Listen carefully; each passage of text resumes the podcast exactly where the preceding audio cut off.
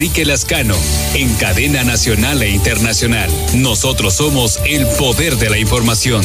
Todas las noticias, todo el tiempo. Síguenos. Estás escuchando Super Estéreo Milet. X, H, B, C, P, Z. X, H, B, C, P, Z. En el 95.1 FM, desde La Paz, Baja California Sur.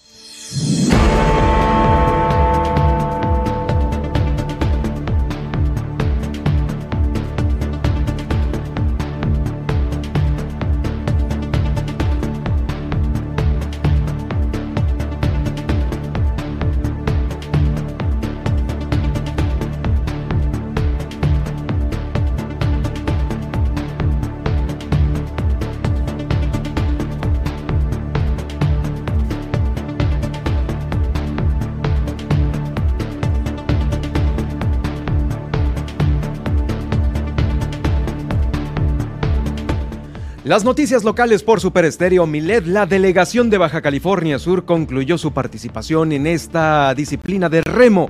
Se trajeron cinco medallas en los Juegos Nacionales CONADE. También se prevé que para el 2023, ojo para quienes trabajan en el gobierno del estado, porque eh, dejó entrever el gobernador del estado en una entrevista que eh, pues se cacharon algunos medios de comunicación una nueva reducción a los salarios ahí en el gobierno del estado. A lo largo de esta semana se llevó a cabo la elección para la nueva dirigencia del Sindicato Nacional de Trabajadores de la Secretaría de Salud, sección 61, que es la que corresponde aquí para Baja California Sur y que cree nuevamente será María Isabel de la Peña Angulo quien estará al frente de esta delegación. Eh, un total de 202 elementos de la Policía Estatal Preventiva serán evaluados no por control y confianza, por la Academia Estatal de Seguridad Pública los van a evaluar en siete competencias básicas de la función policial. Se realizó la instalación de cuatro urnas para recolectar papel reciclado en el DIF de aquí de Baja California Sur, eh, también en el CRE y en el Instituto Sudcaliforniano para las personas con discapacidad. Van a elaborar eh, pues algunos eh, detalles artesanales que serán expuestos ahora en el mes de octubre conmemorando el Día Internacional, el Día Mundial de la Parálisis Cerebral. Hoy tendremos aquí en el estudio a Jacqueline Valenzuela, quien es la directora de CERCA del Centro de Energía Renovable y Calidad Ambiental. También le comento que Guillermina de la Toba, nuestra corresponsal allá en Los Cabos, nos va a platicar sobre, eh, pues resulta ser que hay mucho mitotero allá en Los Cabos, porque ya el eh, comandante de bomberos dijo que mucha gente se para tomar fotos en los accidentes. Qué morbosidad, ¿no? Y esto ocasiona que a veces no puedan llegar las ambulancias hasta donde se encuentran eh, pues los accidentados. Esta ya fue una declaración formal y oficial de lo que sucede allá en Los Cabos. Vamos a ir con ella en unos momentos más para que nos eh, dé más información sobre este tema, ¿no? También se reunió el presidente municipal de Los Cabos, Oscar Lex, con su gabinete para revisar los avances en las diferentes direcciones que conforman el Ayuntamiento de Los Cabos. Aquí en La Paz llegarán 27 cruceros en este transcurso del 2022. A la fecha ya van 9. Y en el norte, en Loreto, serán 17 los cruceros que visiten el destino. En Mulegé se ha puesto en marcha el Parque Acuícola de la Laguna Ojo de Liebre es un proyecto que va a beneficiar a 100 productores y va a generar más o menos unas 500 toneladas de ostión. Le voy a hacer un recuento de todos los choques que en las últimas horas ha habido en la capital y en Baja California Sur, en las carreteras también de nuestro estado, por supuesto, eh, las denuncias que han llegado hasta este momento, momento a nuestra línea de denuncia Milet 612-205-7777. Con esto iniciamos este día aquí en Milet Noticias, Baja California Sur.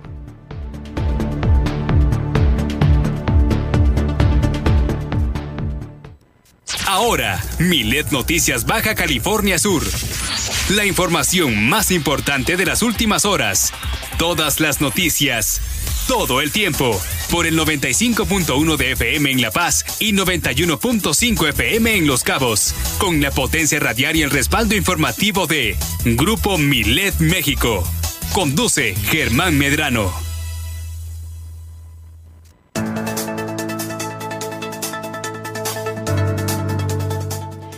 Es momento de enlazarnos hasta la estación hermana de Los Cabos a través de la frecuencia del 91.5 y 95.1 FM en Super Estéreo Milet desde la zona dorada del Malecón de La Paz, Baja California Sur, ciudad capital, para llevarle estos 120 minutos de información local que se generan aquí en nuestro estado.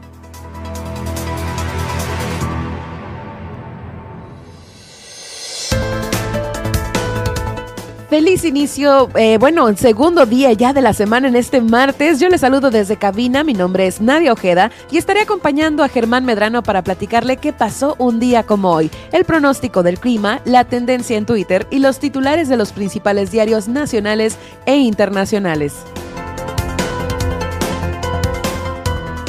Por lo pronto, le invito a que nos siga en Twitter. Estamos como arroba Germán Medrano, en donde estamos realizando esta transmisión en directo. A su vez, en Facebook Live, en donde quedará esta emisión y nos podrá encontrar como Germán Medrano Nacionales, además de las plataformas que usted conoce y maneja muy bien. Twitter, Facebook, Spotify, iHeartRadio, TuneIn, Seno FM y Alexa. Alexa sintoniza las noticias con Germán Medrano en iTunes Podcast. A mí me puede encontrar como Nadia Ojeda Locutor en Facebook y en Twitter como arroba guion bajo Nadia OB. Además, no se pierda el día de mañana nuestro divertido morning show El Gallito Inglés, pensado especialmente para la generación X y bueno, pues con los tips de Luis Roberto El Boy y Juan Pablo Torres Don Limón con las canciones que no sabías que querías escuchar.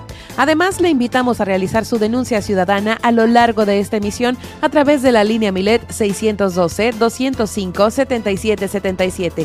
Fácil para que no se le olvide. Así iniciamos esta emisión de Milet Noticias Baja California Sur con todas las noticias todo el tiempo. Comenzamos.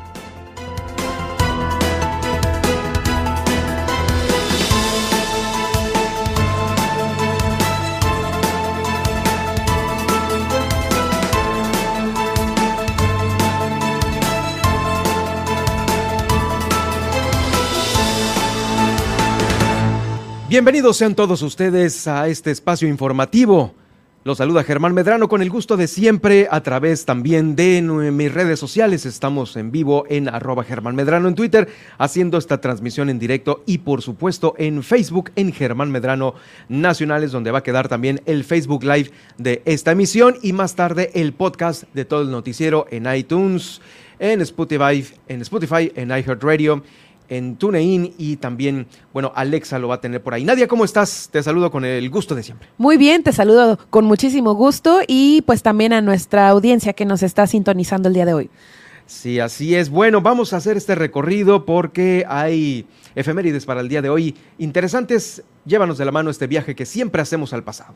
Así es, iniciemos el viaje al pasado en la fecha de 1910, que es cuando Francisco I. Madero es aprendido en la ciudad de Monterrey, Nuevo León, durante su campaña como candidato a la presidencia de la República. Vamos ahora al año 1929, una fecha también eh, por demás importante, que es cuando en Roma, Italia, la ciudad del Vaticano se convierte en un estado soberano. Eh, la ciudad del Vaticano tiene una extensión de pues 44 hectáreas y una población de aproximadamente 800 habitantes, por lo que resulta un híbrido de ciudad elevada al rango de estado independiente, siendo además el país más pequeño del mundo. Vámonos ahora a 1937, una fecha en nuestro país, que es cuando arriban a Veracruz casi 500 niños españoles que huyen de la guerra civil, los cuales serían conocidos como los niños de Morelia. Vamos ahora al año 1940, que es el nacimiento de Tom Jones, un cantante británico que ha ocupado las puntas más álgidas tanto de la fama como del olvido, logrando vender más de 100 millones de discos en el mundo a lo largo de su carrera. Ahora vamos al año 1942, que es cuando también nació eh, Muammar el Gaddafi, quien fue un militar político y férreo dictador libio que gobernó su país desde el primero de septiembre de 1969 hasta el día de su muerte en 2011, también conocido y recordado por su alto nivel de corrupción. Vámonos ahora al año 1944, un nacimiento más, pero de un cantante conocido como, Miguel Ríos, músico de rock español que dentro de su género pues ha vendido millones de discos y es recordado por su éxito definitivo Himno a la Alegría y Santa Lucía. Vamos también a una fecha que bueno pues yo creo que es la que de la que todo el mundo está hablando ahorita, especialmente en los medios de comunicación y es que desde 1951 se festeja o se conmemora el Día de la Libertad de Expresión, expresión la cual eh, pues es una fecha instaurada por los editores de periódicos y el entonces presidente de la República, Miguel Alemán Valdés. Y bueno, pues esta conmemoración es para destacar la trascendencia para la democracia mexicana de una prensa libre e independiente. La libertad de expresión es un derecho humano básico, constitucional, fundamental e inherente, además como necesario a la naturaleza humana. Y bueno, pues también está consagrado en nuestra constitución política de los Estados Unidos mexicanos en los artículos 6 y 7. Entonces, pues bueno, este día lo celebramos hoy y pues también hacemos una mención especial por ello. También un día como hoy, pero de 1958, nace Prince, eh, quien es conocido como, fue conocido como Prince Rogers Nelson, productor y multiinstrumentista estadounidense de R&B, pop, soul, rock, eh, funk, dance, new wave y blues, ¿no? Muchísimos géneros musicales, quien falleció el 21 de abril de 2016. Y por último, Además, eh, cada 7 de junio, un día como hoy, se celebra el Día Mundial de la Concientización del Síndrome de Tourette para sensibilizar a la población acerca de este trastorno neurológico que afecta al cerebro. Eh, generalmente las personas que han sido diagnosticadas con esta enfermedad pues son objeto de acoso, discriminación y rechazo y es por eso que, bueno, pues con esta efemerida se pretende divulgar información acerca del síndrome de Tourette, así como brindar apoyo a los pacientes y familiares. Ahí está, pues bueno, eh, como bien lo comentas, Nadia, una felicitación para todos los compañeros por eh, difundir esta libertad de expresión en los medios de comunicación, en las redes sociales, este, vamos, en, en cualquier, en cualquier eh, medio que se dé este camino para difundir información, como siempre lo hemos dicho aquí en esta frecuencia, confiable, corroborable y pues ya ahora hacer a un lado el tema de las fake news, ¿no? Esas son con las que hay que lidiar el día a día. Eh, vamos, hasta nosotros mismos también al eh, corroborar una y otra vez las fuentes de lo que nos están eh, dando a conocer. Así es que, pues bueno, ahí está la felicitación para los demás compañeros de los medios de comunicación. Em, en unos momentos más Fíjese que ahorita lo que está en tendencia es este puente que se cayó, ¿no? ¿En dónde? En Cuernavaca. ¿En eh, dónde? No, ahí sí. Este, sí, está ahorita esta tendencia del video, seguramente ya lo, toparon por ahí. Este, si ahorita te confirmo el lugar, según yo se fue en Cuernavaca. Oigan, lo estaban inaugurando en el presidente municipal, algunos regidores, y ¡pum!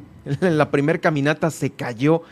Y aparte de haberse zafado, caído, este, después de ahí, ahora sí que los caídos se volvieron a caer, pero en un barranco. Sí, fue la, fue la reinauguración de, en Cuernavaca, ¿no? De este puente colgante en un parque.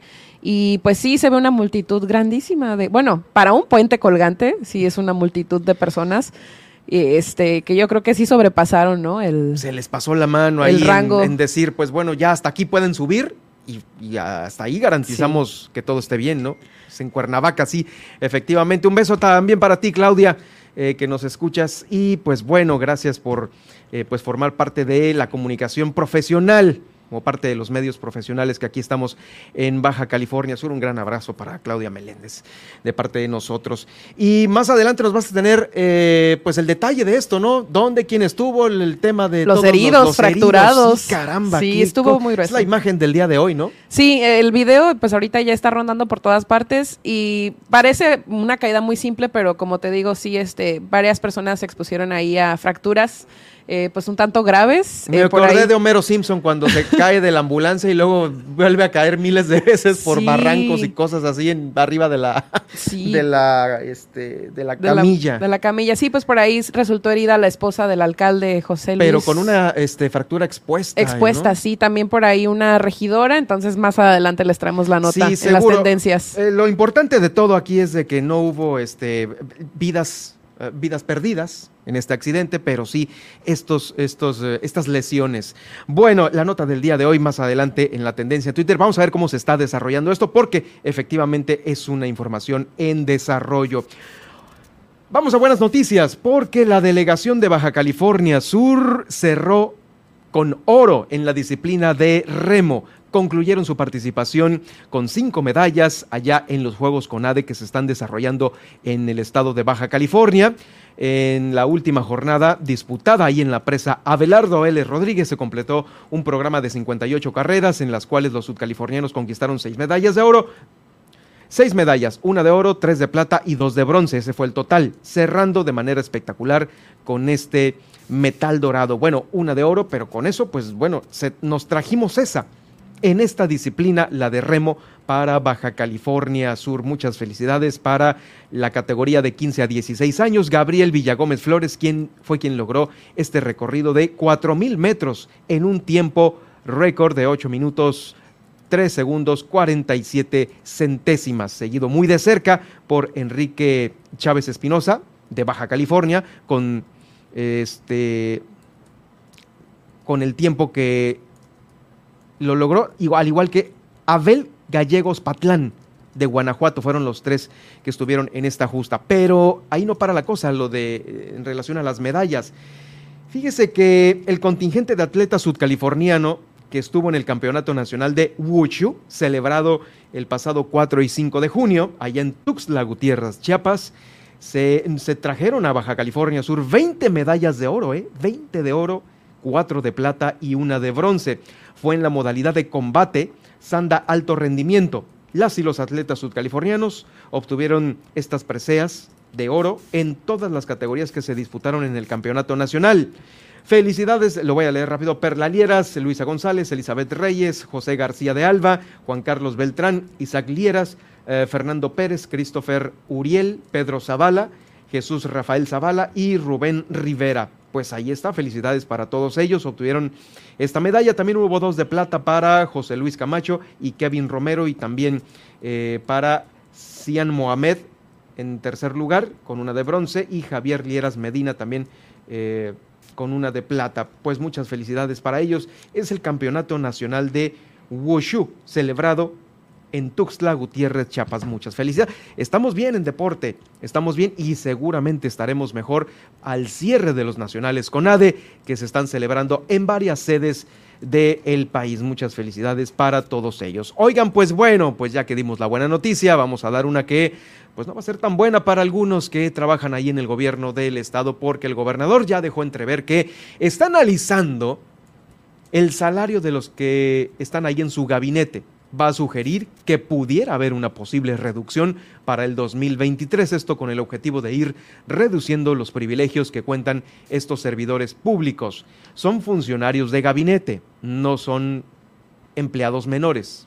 Me parece que son eh, eh, es un anuncio para los funcionarios de su gabinete, así como lo dio a conocer recientemente en esta entrevista. Es grande el reto, pero la disposición de ir regulando, quitando privilegios a funcionarios públicos, eh, pues eh, es el objetivo. Vamos a pegarle otra revisada, así lo comentó textualmente el gobernador del estado, pero para ver si el año que entra seguimos bajando los salarios de los de arriba, de los funcionarios, de los secretarios. Recordemos que hubo una confirmación del gobernador del estado para que él ganara 85 mil pesos mensuales, eh, según el más reciente entredicho, ¿no? Y bueno, después de ahí vienen otra serie de acciones que usted ya conoce, le hemos dado a conocer aquí en el noticiero, sobre la renta del caimancito, la venta de la, eh, de la casa de gobierno allá en el municipio de Los Cabos, en fin, en fin que pues hay varias cosas en donde se están ajustando los números y bueno, vamos a ver, está ahí ya previendo que Una lana se va a ir para las ambulancias, otra para los municipios, iniciando con los del norte. Eh, y bueno, así está más o menos la bolsa de ahorros para Baja California Sur. Pero para el 2023, como le comento en este momento, ya se está dejando entrever otro bajón de sueldo para los funcionarios del gabinete de Víctor Castro Cosío. Es la primer nota que con la que abrimos el noticiero y a lo mejor una vez que se vaya consolidando esta idea va a haber algunas eh, reacciones seguramente. Eh, si es que ahora sí que se atreven a alzar la mano, a alzar la voz, ¿no? Pues porque es el gober el que lo dijo. Así está el tema. Eh, también dentro de los temas de la política sudcaliforniana, déjeme darle a conocer que la nueva dirigencia del Sindicato de Trabajadores de la Secretaría de Salud es la sección 61 que corresponde aquí a Baja California Sur. Nuevamente, María Isabel de la Peña Angulo estará al frente de esta delegación. Algunos pegaron de gritos hace poco, estuvieron manifestándose que, eh, bueno, eh, pues ya llevaba mucho tiempo esta eh, dirigente al frente del Sindicato de los Trabajadores de la Secretaría de Salud. Los resultados en las votaciones se terminaron de contar el día de ayer, resultando como dato preliminar 834 puntos para la planilla del Círculo Morado y 615 votos para la planilla del Círculo Naranja, otros 610 votos para la planilla del Círculo Azul. Bueno, pues ahí se dividieron entre tres, pero déjame decirle que si hubieran sido dos, no le ganaban a los 834 puntos de la planilla morada que encabeza o encabezó eh, pues la dirigencia de María Isabel de la Peña Angulo. Pues, así están los números, hay que nada más echarle pluma a esta situación. Y es que podemos aplicar esta, este tema, esta frase, ¿no? De años en la política mexicana, divide y vencerás. Y aquí, pues, eh, se consolida perfectamente.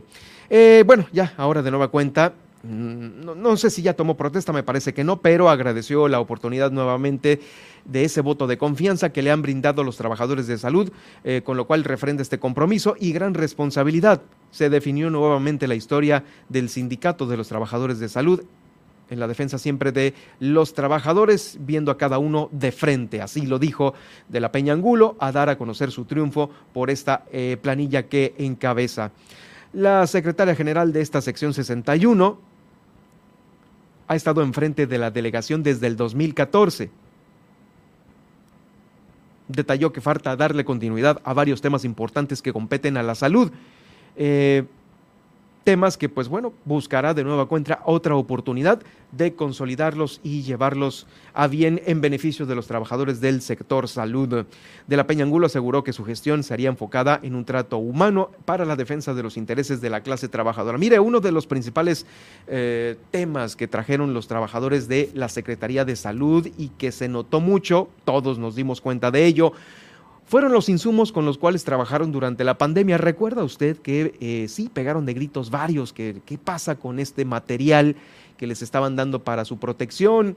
Este, pues eh, desde cubrebocas hasta pues todo lo que llevan puesto encima para protegerse de virus, como por ejemplo el, de el SARS-CoV-2. Ese fue uno de los eh, principales mm, de las principales solicitudes de los sindicalizados.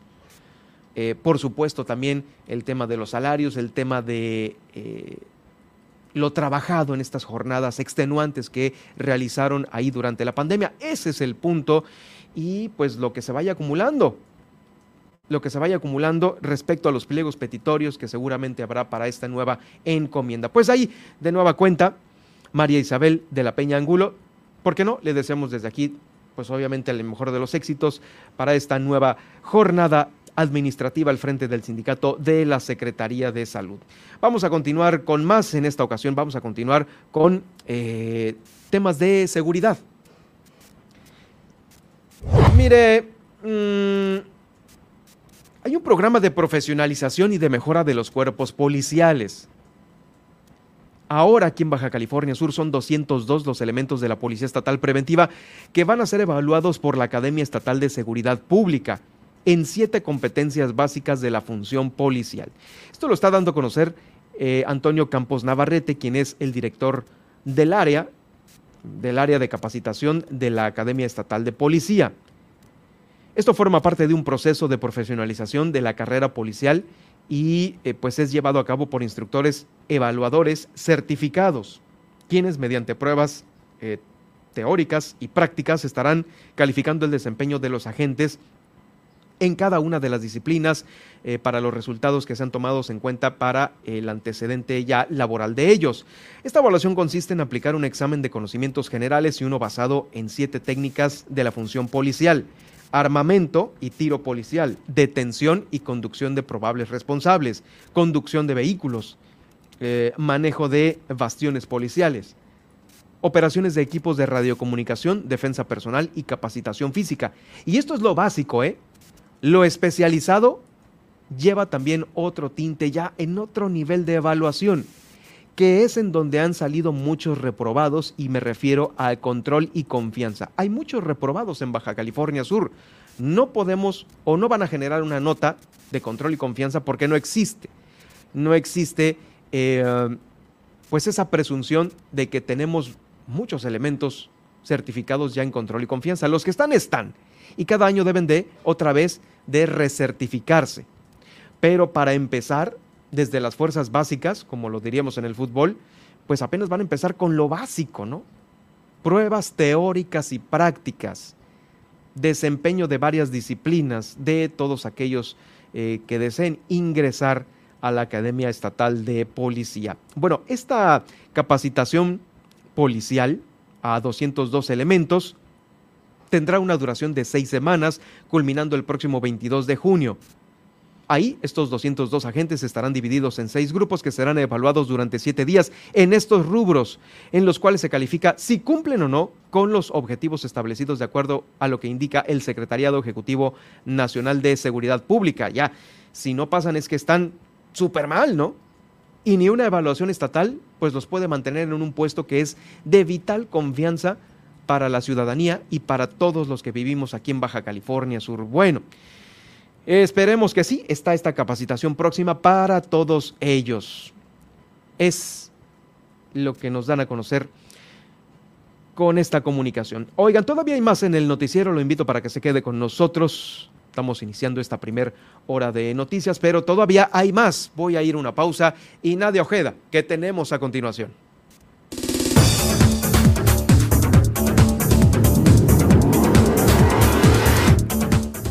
Al regresar no se pierda el reporte del clima para hoy en tu ciudad y los principales puntos de conectividad aeroportuaria. Además, hoy nos visita Jacqueline Valenzuela del Centro de Energía Renovable y Calidad Ambiental AC. Sigue con nosotros en Milet Noticias Baja California Sur. En un momento continuamos.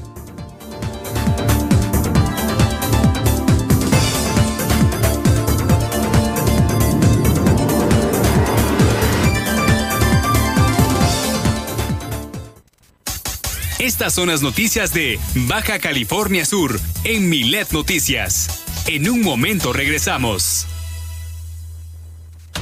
Super Estéreo Milet La Paz, una emisora de grupo Milet México.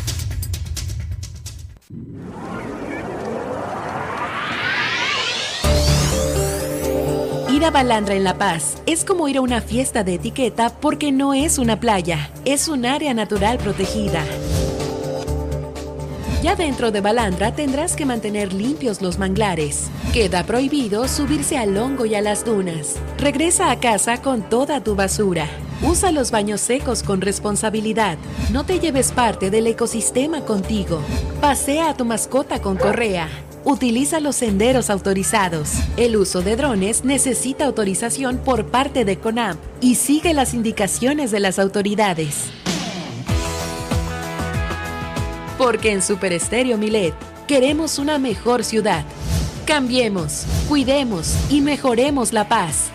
Esta es una campaña propia de Grupo Milet en beneficio de Baja California Sur.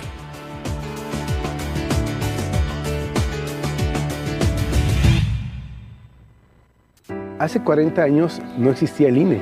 Las elecciones las organizaba el gobierno esto no garantizaba ni la justicia ni la equidad en las contiendas electorales. El INE es valioso porque es como un referí dentro de las elecciones, tanto federales como estatales. El INE es valioso porque me garantiza una paz social. porque me deja participar en las decisiones del país. Mi INE es valioso para mí porque mi INE soy yo.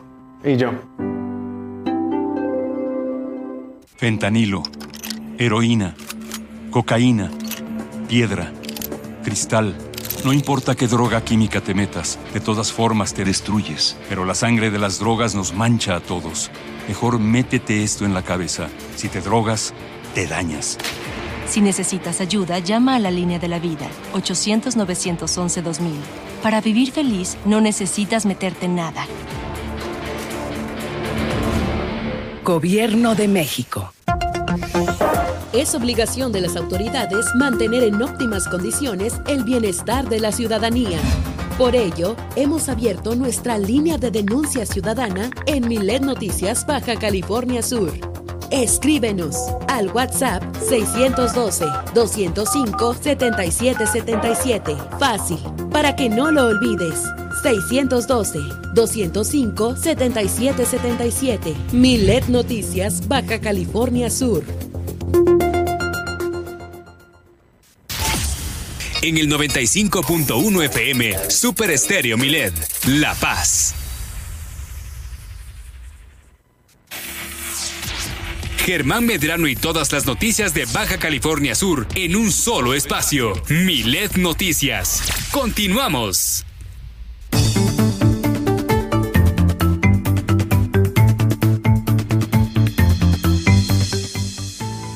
Ya estamos listos con el pronóstico para el clima aquí en Baja California Sur y claro en la conectividad que tiene nuestro estado con los demás destinos del país.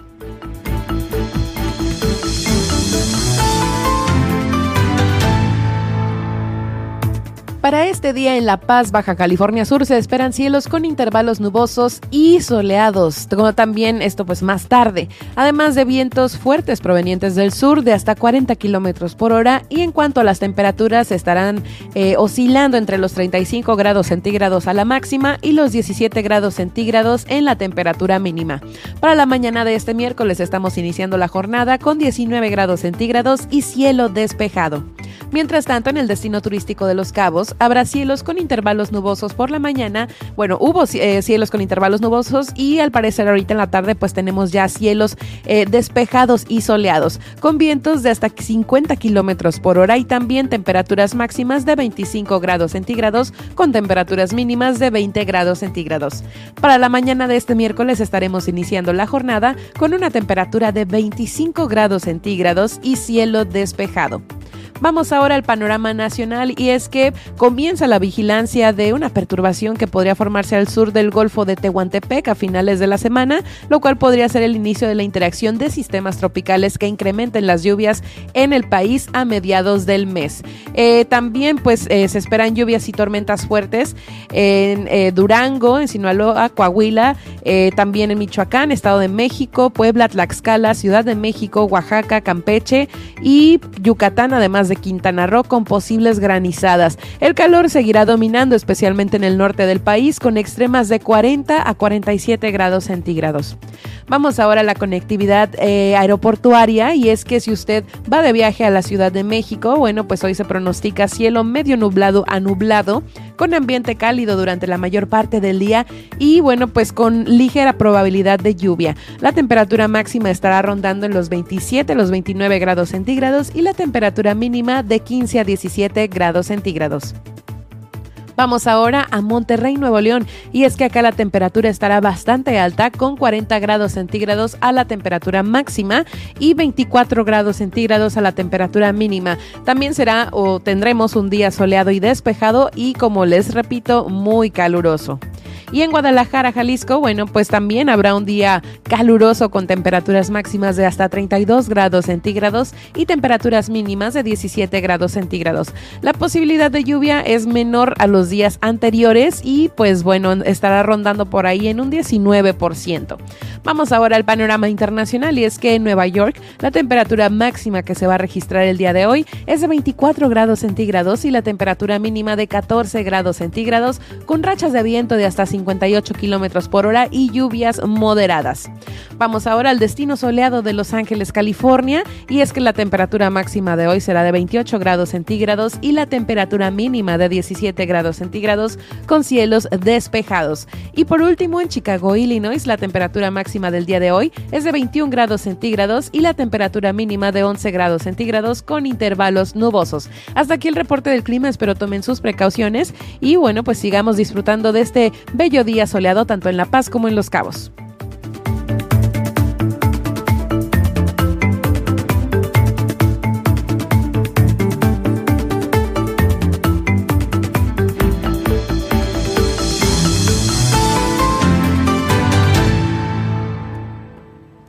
Por supuesto, tómelo en cuenta si es que sale de Baja California Sur o sale de aquí de la capital, también de Los Cabos, donde nos están escuchando, eh, pues allá en San José del Cabo y en Cabo San Lucas. Vamos a hacer eh, ahora este recorrido que hacemos por los municipios de Baja California Sur. Fíjese que el gobernador presidió la instalación de una mesa de trabajo con funcionarios de la Comisión Federal de Electricidad, por supuesto del gobierno del estado y del municipio de Comondú. Van a buscar alternativas para cumplir en corto plazo el introducir un servicio de energía eléctrica ahí a la comunidad de San Juanico. Esta pues eh, todavía tiene eh, esta carencia. Esto también lo comentó la propia alcaldesa Iliana Talamantes y el subgerente de planeación y construcción de la Comisión Federal de Electricidad, Felipe Vargas Arellano. No es una promesa, vamos a ahorrar y hacer todo lo que se tenga que hacer para llevar a cabo esta obra. No tiene que ser una obra de relumbrón, así lo dijo el gobernador del estado, le interesa responder a las comunidades. También destacó el reconocimiento a la Comisión Federal de Electricidad por las innumerables ocasiones que ha demostrado su solidaridad, sobre todo luego de las afectaciones de los fenómenos hidrometeorológicos que llegan aquí a Baja California Sur. Confió en que habrá buenos resultados en esta mesa para ejecutar en un plazo eh, pronto, corto, estas obras que beneficien a más de mil comundeñas y comundeños de esta comunidad. Es eh, la comunidad de San Juanico las actividades de ahí son prioritarias, el turismo y la pesca ahí. Entonces, pues bueno, van a trabajar justamente en ello. Eh, San Juanico, allá en Comondú.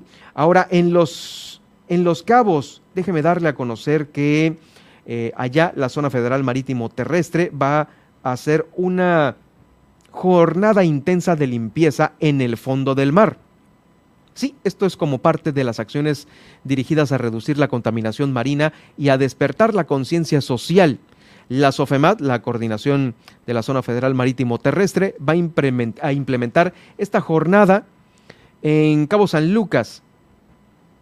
Ahí la coordinadora de educación ambiental dijo que el desarrollo de estas acciones va a iniciar a finales ya de este mes, en unas dos semanas, buscando la creación de una campaña de promoción para el destino turístico en cuanto al compromiso con el desarrollo sostenible de los océanos. En ese mismo sentido, acentuó que para la jornada de limpieza en el fondo marino se va a contar con el apoyo de embarcaciones, equipo de buceo y personal ampliamente capacitado en la materia. Y como hay tanto tráfico en Cabo San Lucas, tráfico de embarcaciones pequeñas y grandes, pues sí se necesita un gran apoyo. En esta ocasión van a contar con 60 personas para las tareas de limpieza con snorkel, 15 buzos y 10 embarcaciones. El propósito es generar también eh, pues un video promocional en el que el gobierno de Oscar Lex sea referente en el cuidado de los océanos y también aplique una importancia mayor a la educación ambiental. En estas actividades el sector hotelero y el empresarial estarán apoyando mucho. Son tareas de limpieza en el fondo del mar. Le van a dar continuidad a los, a los trabajos de estas dependencias eh, de gobierno que promocionan a los cabos para qué? Para que cuando llegue un turista, un visitante, pues sí se encuentre inclusive limpio el destino en el fondo marino. Se está definiendo también un programa que es importante, eh, que van a aplicar los hoteles y las zonas de playa, en donde haya que efectuar este replanteamiento de dejar limpia la playa o también evitar eh, pues tirar basura al fondo del mar, que poco a poco ahí entre los eh, prestadores de servicios turísticos lo han logrado de una manera satisfactoria. Sí, a veces son reglas muy eh, disciplinadas las que tienen todos ellos para, pues que cualquiera que visite el estado no deje su basura. Ahí está, ahí está este tema. Bueno, también sobre el tema turístico, déjeme decirle que se está consolidando Los Cabos como uno de los mejores destinos turísticos para la pesca deportiva. El alcalde Oscar Lex eh, recientemente dio el disparo de salida a este torneo de pesca Pelagic Triple Crown of Fishing 2022. Em, se trata este torneo de capturar especies como el atún, el dorado y el wahoo. Em, esto pues bueno, es pesca deportiva al 100%, participaron 37 embarcaciones y el premio 500 mil dólares, ¿eh? 500 mil dólares. También participó el delegado municipal de ahí de Cabo San Lucas, Raimundo Ceseña, eh, dando a conocer que este tipo de torneos contribuyen a la activación económica del puerto sanluquense. Vamos a escuchar a Oscar Lex sobre este importante torneo, otro importante torneo allá en Los Cabos. Con este torneo 37 embarcaciones, más de medio millón de dólares en premios y bueno, con eso se inicia la temporada de pesca en Los Cabos. Importante es decirle que estamos trabajando y apoyando los tres órdenes de gobierno para que este tipo de torneos funcione y que vean que en México tenemos un paraíso y se llama Los Cabos. Sin duda alguna, depender de más del 90% de las actividades turísticas, pues eso habla de un gran compromiso que bueno, hay que estar todos alineados, hay que estar eh, trabajando de manera coordinada para llevar a cabo todo este tipo de eventos. Brindar las facilidades y que todo se desarrolle conforme a lo planeado no tengamos ningún contratiempo. Pero para más información que se está generando allá en el municipio de Los Cabos, en este momento hago contacto con nuestra corresponsal, la corresponsal de Grupo Miled, eh, quien, bueno, Guillermina, hay un tema aquí. Se está entorpeciendo el tráfico porque hay gente tomando fotos de los accidentes. ¿Cómo es esto? Tanto así ha llegado, este, pues, la gente metiche y mitotera? ¿Qué tal, Germán? Muy buenas tardes. Efectivamente, en una entrevista que tuvimos con el comandante de bomberos en San José del Cabo, pues sí, eh, precisó esa situación, ya que aseveró que de por sí eh, los accidentes automovilísticos ocasionan pues el embotellamiento vehicular. Mucho, en muchas ocasiones es porque la misma gente se detiene, así es, se detiene a tomar fotografías de los accidentes, a grabar videos y de esta forma están entorpeciendo, obviamente haciendo más lento el tráfico, pero algo muy grave que están pues eh, de alguna forma eh, haciendo lento la llegada de las unidades de emergencia. Escuchamos lo que dijo medio tenemos de 7 reportes de incendio a la semana, ahora sí que un incendio diario eh, mínimo. Eh, servicios de ambulancia registramos el mes, pasado más de 700 servicios de, emergencia prehospitalaria. Y lo que lleva eh, lo que es el, lo que lleva el mes pasado perdón los accidentes vehiculares pues fueron nuestra primera punta de lanza en el servicio de, de emergencias. Y nos está afectando ya por el tráfico que se lleva esto eh, que la gente realmente les digo, eh, pues no se paren a tomar fotos, no se paren a grabar, dejen que fluya el tráfico para que las unidades de emergencia lleguen, pues esto nos afecta también el que ralenticen el tráfico por situaciones que no, no deberían. Pues ahí la situación complicada y obviamente el llamado a la población pues a, a cooperar y, no hacer este tipo de situaciones. Eh, definitivamente, y es que ya todo mundo se cree reportero urbano, ¿no? Así es, y bueno, pues hay que ver también aquí que se estaba poniendo de por medio eh, pues la salud de, quienes se ven involucrados lamentablemente en los accidentes automovilísticos, pues ahí el llamado. Y en más información, el día de ayer el presidente municipal de Los Cabos, eh, pues una reunión con el gabinete, en entrevista aseveró que bueno, pues fue para ver los avances que se tienen, cómo va el trabajo pues a estos ocho meses ya de administración municipal. Estamos avanzando, fue un, llamado a un año de que triunfamos en las urnas, pues fue eh, un encuentro con quienes estuvimos desde entonces y, qué es lo que...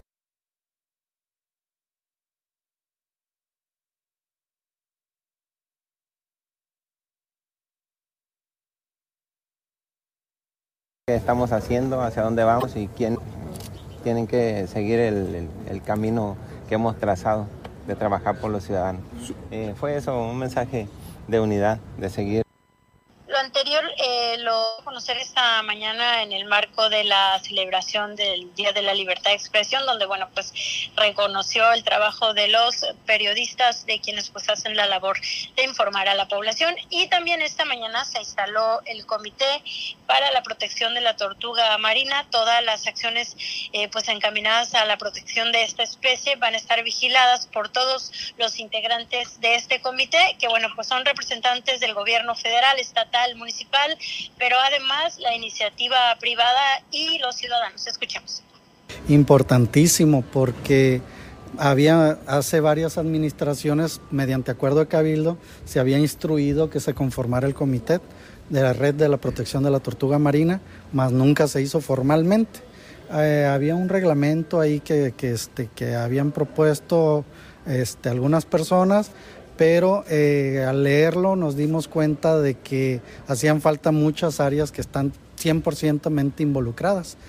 Tan es así que, que no estaba considerada la, la, Dirección General de Ecología, entonces que es el que realmente realiza la actividad a través de la Dirección de Vida Silvestre y con el coordinador de, de la red de la protección de la tortuga. Entonces, eh, al proponernos el reglamento, pues le damos participación, que es, pues lógicamente, el presidente municipal, al director general.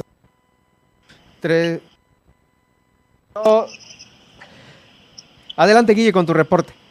Pues es la información, Germán, generada este día acá en el municipio de Los Cabos. Gracias, gracias. Bueno, pues ahí está el tema. Eh, pues vamos a ver qué pasa, a ver si siguen eh, las indicaciones y las recomendaciones todos aquellos que viven en Los Cabos por el tema de los accidentes, que sí es muy preocupante, Guille. De hecho, ¿ya está abierto el, el mirador o sigue cerrado? No, el mirador aún sigue cerrado. Recordemos que pues también allá había sido un punto de pues de muchos accidentes lamentables por la situación de, de este tema de, de, pues, de los accidentes de, de tránsito que se han generado en el municipio Germán. Gracias, Guille. Bueno, pues desde aquí también te enviamos una felicitación por el Día de la Libertad de Expresión y te agradecemos, por supuesto, todos los reportes puntuales al noticiero, igual extensivo para, para también los compañeros que hacen esta labor allá en Los Cabos, pero en especial para ti, Guille, gracias por todo. Gracias, igualmente, pues estamos eh, con el compromiso de informar a la población, igualmente ustedes quienes pues trabajan todos los días llevando la información a la ciudadanía. Excelente tarde para todos. Excelente tarde también para ti, es la corresponsal de Grupo Milet allá en Los Cabos, Guillermina de la Toba, con este reporte. Y es que en unos momentos más le voy a dar a conocer eh, toda la, la, serie de accidentes que ha habido en las últimas de 24 a 72 horas aquí en Baja California Sur, que son muchísimos. Eh, diferentes motivos, eh, hay los principales pues serán exceso de velocidad, no hacerle caso a las señales, este, y claro, no podemos dejar de mencionar el exceso de alcohol, también ir manejando en estado de ebriedad. Esto en unos momentos. Mientras tanto, de Los Cabos eh, pasamos aquí a la ciudad de La Paz porque hay información sobre eh, los cruceros que en este 2022 tenemos tan solo aquí en la capital del estado programados 27 que arriben. Ya han llegado 9. También en Loreto están programados 17 y ya han llegado 7.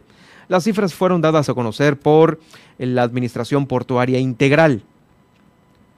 Con respecto a las medidas sanitarias que implementa la Comisión Estatal para la Protección contra Riesgos Sanitarios, eh, con los mismos turistas que arriban en cruceros, se siguen respetando. Ahí está la toma de temperatura y también el hecho de contar siempre con un cubreboca al momento de descender del buque. El distanciamiento también es otra, gel antibacterial.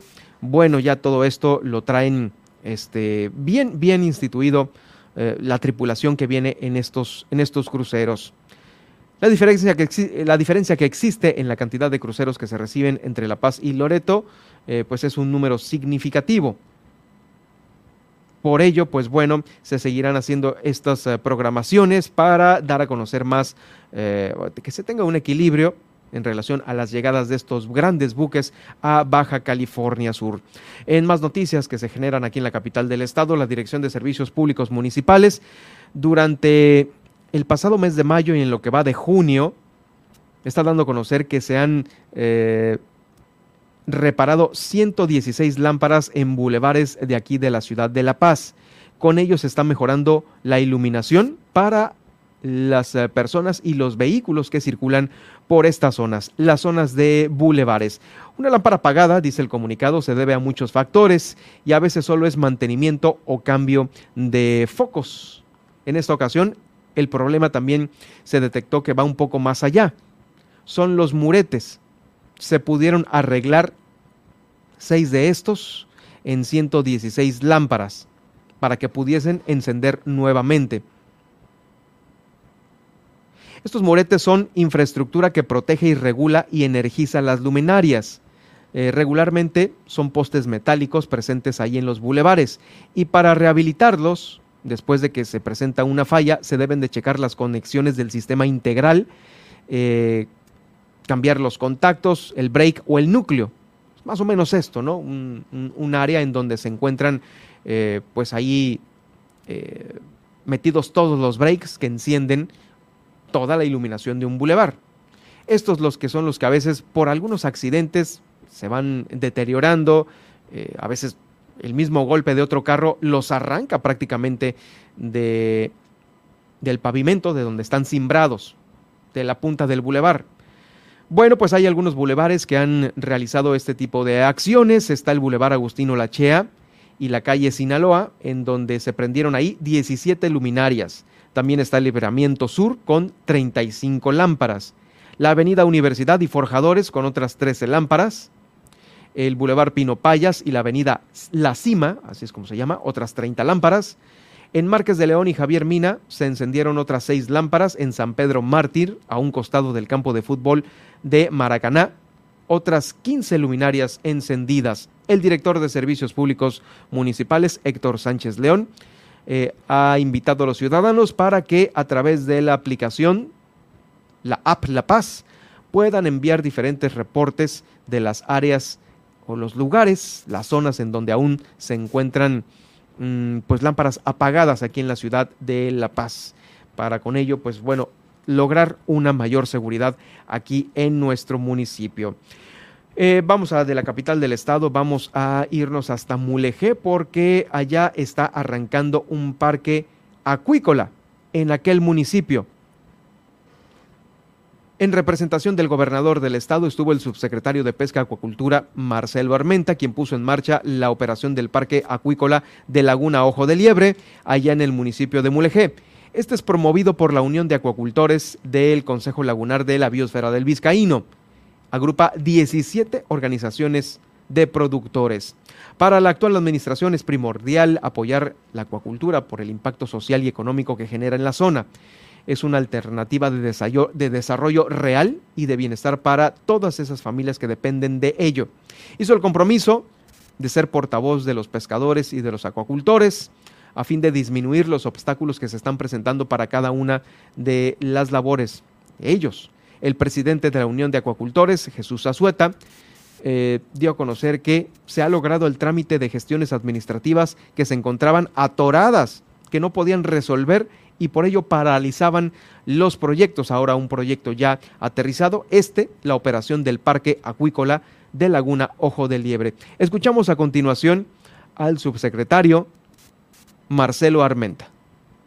Este fin de semana tuvimos la oportunidad de asistir a Laguna Ojo de Liebre en nombre de en representación del gobernador del estado, de la propia CEPADA y de la subsecretaría de pesca obviamente. 17 eh, grupos de la zona de Guerrero Negro están conformados en este esquema de trabajo y van a cultivar, algunos de ellos ya están operando de manera oficial y, y la idea es que los 17 grupos en un corto tiempo inicien operaciones eh, en, en, esa zona y creemos nosotros que la producción se va a incrementar de manera importante en la región y eso permitiría un gran desarrollo económico. Estamos hablando de una producción al año de 500 toneladas aproximadamente de ostión. Eso pues allá en Mulegé. Bueno, pues eh, con esto estamos cerrando el recorrido que hacemos por los municipios de Baja California Sur. Y mire, ya ve que este pasado 5 de junio se celebró el Día Mundial del Medio Ambiente y Por ello, alumnas y alumnos de la Casa de Día y del Albergue de Asistencia Social aquí en el Estado para personas con discapacidad han puesto en marcha un proyecto de reciclaje Tu papel cuenta y se han instalado urnas para recolectar papel tanto en las oficinas centrales como en la Dirección de Asistencia e Integración Social del DIF. También en el CRE, en el Centro de Rehabilitación y Educación Especial, y en el Instituto Sudcaliforniano para la Inclusión de las Personas con Discapacidad. ¿De qué se trata? Bueno, pues de recolectar material para elaborar jarrones artesanales que van a ser expuestos en octubre, conmemorando el Día Mundial de la Parálisis Cerebral. Ahí la presidenta del DIF estatal, Patricia López Navarro, dijo que estas ah, acciones son muy importantes, el reciclaje permite una toma de conciencia sobre la ventaja de reutilizar estos productos y no desecharlos como si fueran basura. Indicó que estas acciones fomentan la inclusión y el desarrollo de otras habilidades en la vida diaria de todos los usuarios de estos centros de asistencia. Ahí, en los centros mismos de asistencia, en las dependencias de gobierno, es donde, pues bueno, se puede empezar a generar esta separación de la basura para pues un fin. En este caso, pues bueno, van a ser estos eh, jarrones de exposición conmemorando el Día Mundial de la Parálisis Cerebral. Vamos a una pausa porque tenemos más información aquí en el noticiero.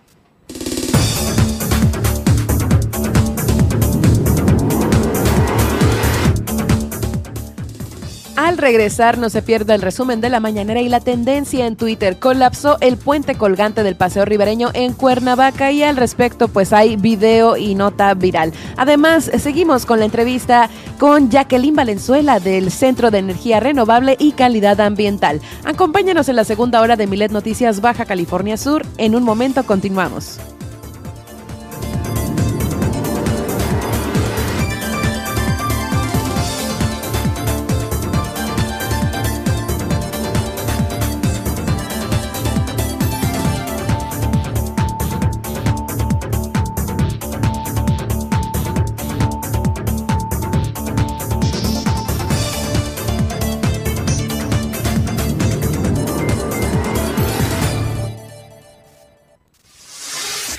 Super Estéreo Milet 95.1. La regularización de autos ya está en marcha. Agenda tu cita al 612-123-9400, 123-9400. O acude al patio fiscal ubicado en Chametla, sobre la Transpeninsular. Este programa es temporal. La oportunidad es ahora. Gobierno del Estado, Baja California Sur, nos une.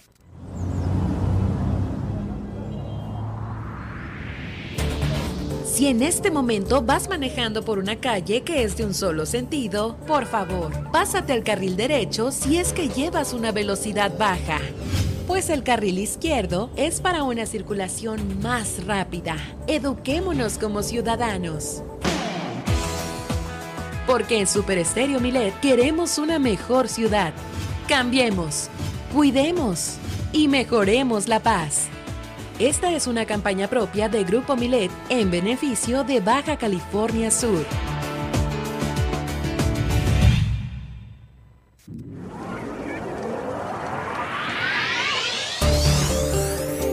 Ir a Balandra en La Paz es como ir a una fiesta de etiqueta porque no es una playa, es un área natural protegida. Ya dentro de Balandra tendrás que mantener limpios los manglares. Queda prohibido subirse al hongo y a las dunas. Regresa a casa con toda tu basura. Usa los baños secos con responsabilidad. No te lleves parte del ecosistema contigo. Pasea a tu mascota con correa. Utiliza los senderos autorizados. El uso de drones necesita autorización por parte de CONAMP y sigue las indicaciones de las autoridades. Porque en Super Estéreo Milet queremos una mejor ciudad. Cambiemos, cuidemos y mejoremos la paz. Esta es una campaña propia de Grupo Milet en beneficio de Baja California Sur.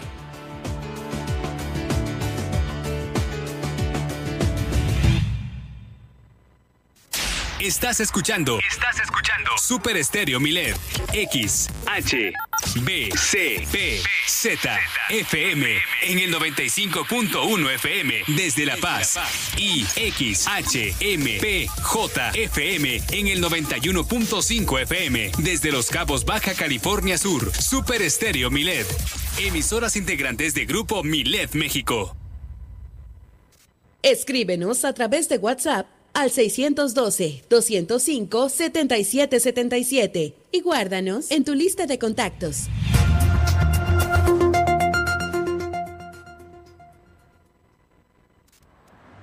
La mayoría de los siniestros viales son por exceso de velocidad. No guardar distancia. Pasarse un alto y usar el celular. Por eso, cuando manejes es importante mantener la atención y estar alerta. Eso significa no conducir bajo los efectos del alcohol, no conducir cansado y nunca manipular el celular. Si vas a manejar, mantén tu atención y no te pases. Gobierno del Estado de Baja California Sur.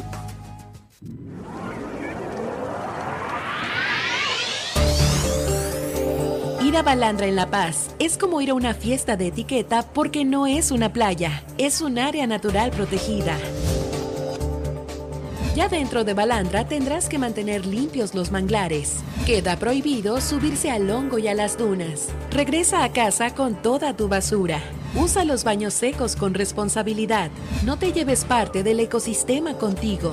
Pasea a tu mascota con correa. Utiliza los senderos autorizados. El uso de drones necesita autorización por parte de CONAMP y sigue las indicaciones de las autoridades. Porque en Super Estéreo Milet queremos una mejor ciudad. Cambiemos, cuidemos y mejoremos la paz. Esta es una campaña propia de Grupo Milet en beneficio de Baja California Sur.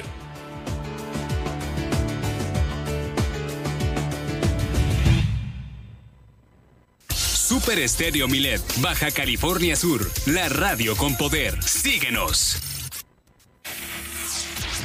Germán Medrano y todas las noticias de Baja California Sur en un solo espacio. Milet Noticias. Continuamos.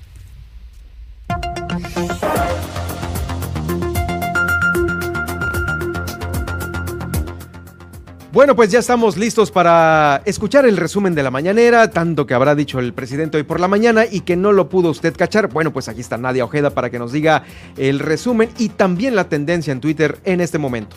Así es, pues empecemos con el resumen de la mañanera y es que rechazan más de 7 mil vacantes. Así como lo oye, pues el director del IMSS, Zoe Robledo, aseguró que de las más de 14 mil plazas que se ofertaron para médicos y especialistas, al menos 7 mil no recibieron ninguna postulación y que 23 mil postulaciones se concentraron en el resto de las vacantes, sobre todo en las ciudades más desarrolladas. Y bueno, pese a que se han ofrecido mayores incentivos, los vacantes rechazados se encuentran en comunidades marginadas o apartadas en estados como Chiapas, Oaxaca y Veracruz. Sería interesante saber cuántas fueron rechazadas aquí en Baja California Sur, porque estaba leyendo justo el comunicado eh, que decía que aquí había sobresueldo del 50% por ser una zona alejada en donde estarían destacamentados los médicos, pero pues bueno, no sabemos cuántas se habrán contratado. Ahí a lo mejor a nuestra amiga Naguizar a ver si nos consigue esta información justo ahí en el Seguro Social. Se lo agradeceremos mucho pues para ver qué nos depara en relación a la repartición de estas plazas y de nuevos médicos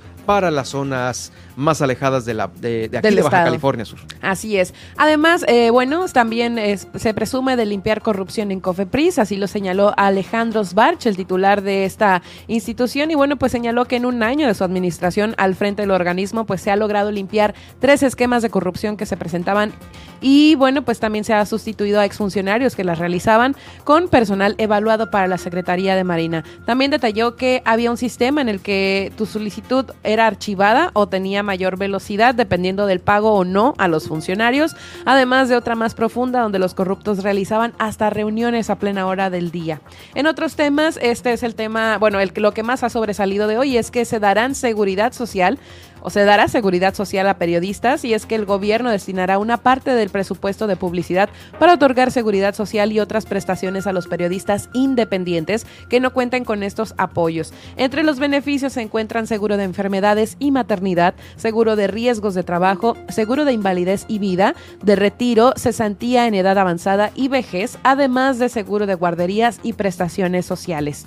En otros temas, también el presidente informó que Lozoya no ha reparado el daño y es que aseguró que Emilio Lozoya no ha reparado el daño y que solo se hizo el pago de 2.5 millones de pesos para impuestos, pero que no se ha logrado el pago reparatorio. También señaló que en estos casos accede hasta permitir abonos porque ese recurso es utilizado para programas de bienestar y en beneficio de, que, de quien menos tiene. En otros temas, también el presidente reconoció la violencia en las elecciones de 2022 que se llevaron a cabo este fin de semana pasado y es que aunque ayer eh, dijo que la jornada electoral había transcurrido en total paz, hoy el presidente reconoció que sí hubo registros de violencia, secuestros, agresiones, pero que afortunadamente eh, pues todos fueron liberados con vida. En otros temas también eh, resaltó que no permitirá la xenofobia en Estados Unidos.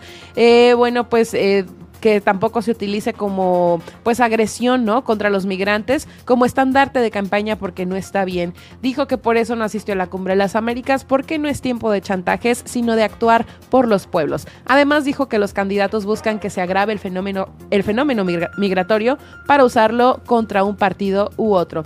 Y por último también señaló, eh, bueno, recordó igual que ayer que visitará la zona afectada de Oaxaca, esto pues a más de 10 días del paso del huracán Ágata, pues el presidente anunció que visitará la, entidad y la zona afectada, además de reunirse con los alcaldes de la región. Vamos ahora con los temas que están en tendencia en la red social de Twitter y es que eh, en el tema de la guerra de Ucrania, bueno, pues los combates en Severodonetsk continúan de calle a calle. Eh, así lo informó el presidente Volodymyr Zelensky, que dice que sus tropas aguantan firmes en la ciudad de Severodonetsk, donde se producen feroces combates en las calles. Según el reporte más reciente publicado por el Instituto de, eh, para el Estudio de la Guerra, es probable que el control del terreno cambie de manos con frecuencia. La localidad presenta un enclave estratégico en Lugansk, una de las dos provincias de la región de Donbass, zona limítrofe con Rusia.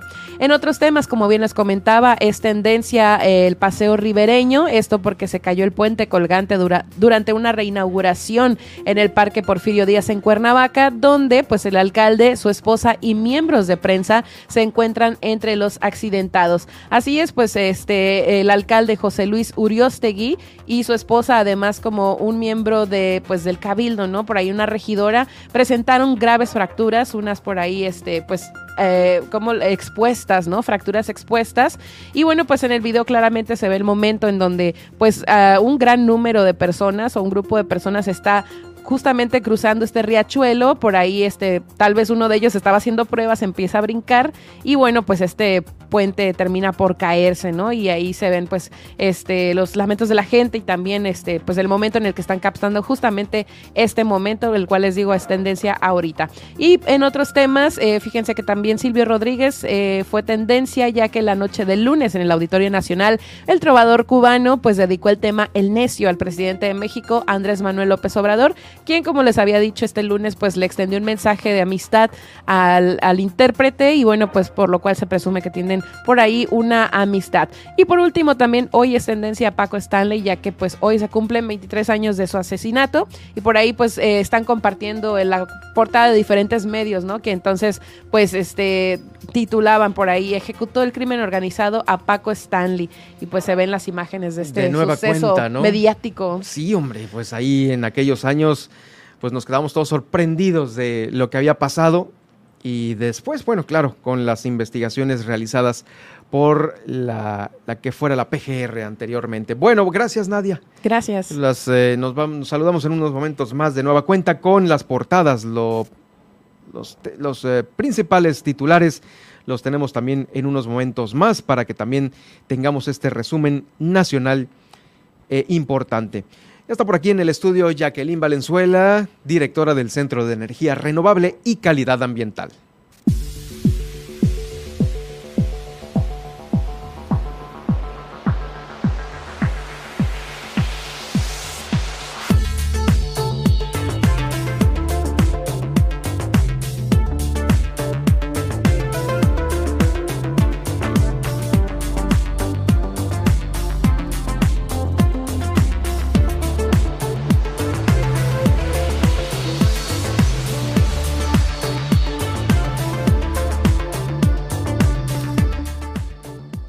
Bueno, y pues eh, re- en relación a los temas de energía, energía renovable y calidad ambiental, como lo comentábamos antes de entrar al aire, Jacqueline Valenzuela, te damos la más cordial bienvenida. Y bueno, se ha generado mucho en las últimas horas, en los eh, últimos días, respecto a los temas de energía renovable. ¿Cómo estás? ¿Cómo va tu semana, Jacqueline? Hola, muy bien. Primero felicitarles, eh, hacer el reconocimiento en este día del reconocimiento a la libertad de expresión a medios como ustedes que invitan a personas de la sociedad civil como nosotros para expresar libremente las ideas y creo que, que lejos de perder derechos como gremio tienen que ganar más. Entonces ya estamos aquí como cada semana a hablar de la coyuntura energética y de calidad ambiental. Oye, pues antes de entrar en el tema, o a lo mejor es el tema que traes, pues que nos clausuran New Fortress. Mira, es el tema. Vamos a, vamos Es a la empezar nota de la por semana, ¿no? partes. Es la hay varias notas de la semana, la publicación del PRODECEN, la clausura de la suministradora de New Fortress y también el, la convocatoria del SENACE para el sistema Baja California Sur. Pero hablábamos ¿Por El- dónde empezamos? A ver, tú pon la pauta. Mira, hablábamos la sesión anterior y me gustaría seguir con esta línea de pensamiento sobre las dudas de la audiencia sobre los barcos de Pemex en la bahía. Haciendo una recapitulación, hablábamos la vez pasada que el tema de externalidades por generación de electricidad e incluso por mala calidad del aire no solamente afecta la zona urbana, la zona habitada, la zona que apreciamos de cierta manera y convivimos las personas, sino esto también se traslada a los océanos. ¿no? Hablábamos Sí, de claro. esta emisión en gran escala de CO2 que al final terminan absorbiendo los océanos, pero por otro lado también la huella de las diversas fuentes móviles que no solamente están transitando en caminos urbanos, sino que estas fuentes móviles tienen presencia en las bahías y son, pues aquí lo podemos, digamos, documentar la parte de cruceros eh, turísticos, pero también las embarcaciones de Pemex. Entonces, se ha generado eh, curiosidad y también algo de indignación desde la sociedad de cuál es la huella de estos petroleros. Entonces, algo que me gustaría compartir primero con la audiencia es que estos petroleros han incrementado aquí su presencia en esta bahía como en otras bahías de la de, de- de el país. exactamente, precisamente porque se viene presentando desde hace dos años un exceso, un exceso, excedentes de combustóleo que pues son suministradas en las diversas centrales de generación de electricidad. O sea, se están produciendo mucho combustóleo y no saben qué hacer con él. O Bueno, sí saben qué hacer, pero van y lo estacionan aquí. se está produciendo combustóleo, pero no pueden hacer muchas cosas con él. Eso es lo que yo diría. A partir de la actualización de la norma marítima de la IMO en 2020, Ujú. el transporte de combustóleo que tenga más del eh, 1% de azufre no es permitido en aguas internacionales. Es decir, este combustóleo ya no se puede sacar de México. Entonces, ¿qué se hace? Pues se tienen centrales de generación de electricidad, pues vamos a aprovecharlo ahí. Pero ¿qué sucede? El almacenamiento cerca de estas centrales es limitado. Entonces, en este caso, en algunas bahía- bahías, los buques actúan como almacenamiento portátil. Por eso vemos la presencia de estos petroleros y hemos visto un incremento porque también seguimos este tipo de embarcaciones, porque a veces aunque no lo veamos conectado, estas emisiones también están asociadas con la generación de electricidad. Estos petroleros no estarían aquí si no tuviéramos esta forma de generar la electricidad. Entonces está aquí porque lo necesitamos y están en espera porque en algún momento se van a necesitar. Viene la temporada de alta demanda, entonces me gustaría dejar claro que también esta presencia de estos petroleros que tienen diversas descargas, no solamente al aire, también de ciertos hidrocarburos, están asociados con el tema de generación de electricidad. Es otra afectación que a veces no relacionamos de la manera en que se está generando la electricidad. Una vez dicho esto, pues el tema de generación de electricidad y del suministro en la península se sigue complicando. Estamos cada vez más cerca del verano, si bien tenemos este combustóleo ahí esperando para que las centrales lo quemen, pues las centrales también tienen limitantes. Para que las centrales operen toda la capacidad instalada que tenemos, necesitan haber llevado a cabo el mantenimiento periódico, estar eh, en funcionamiento en el momento en que la demanda es más alta. Estamos entrando al periodo oficial de verano que cataloga el mismo SENACE, el Centro Control de la Energía, del 15 de julio al 30 de septiembre. Es la temporada más alta documentada de generación de electricidad. Y aquí viene el tema de las emisiones y su concentración. Podría decir la audiencia, pero si yo veo más contaminación en enero, ¿cómo puede ser que en verano se genere más electricidad? Bueno, aquí reiteramos lo que hemos hablado en diversos espacios. Es multifactorial el tema de calidad del aire. En invierno tenemos baja temperatura y ausencia de vientos. Eso hace que podamos ver de mayor manera la, mancha concentrada.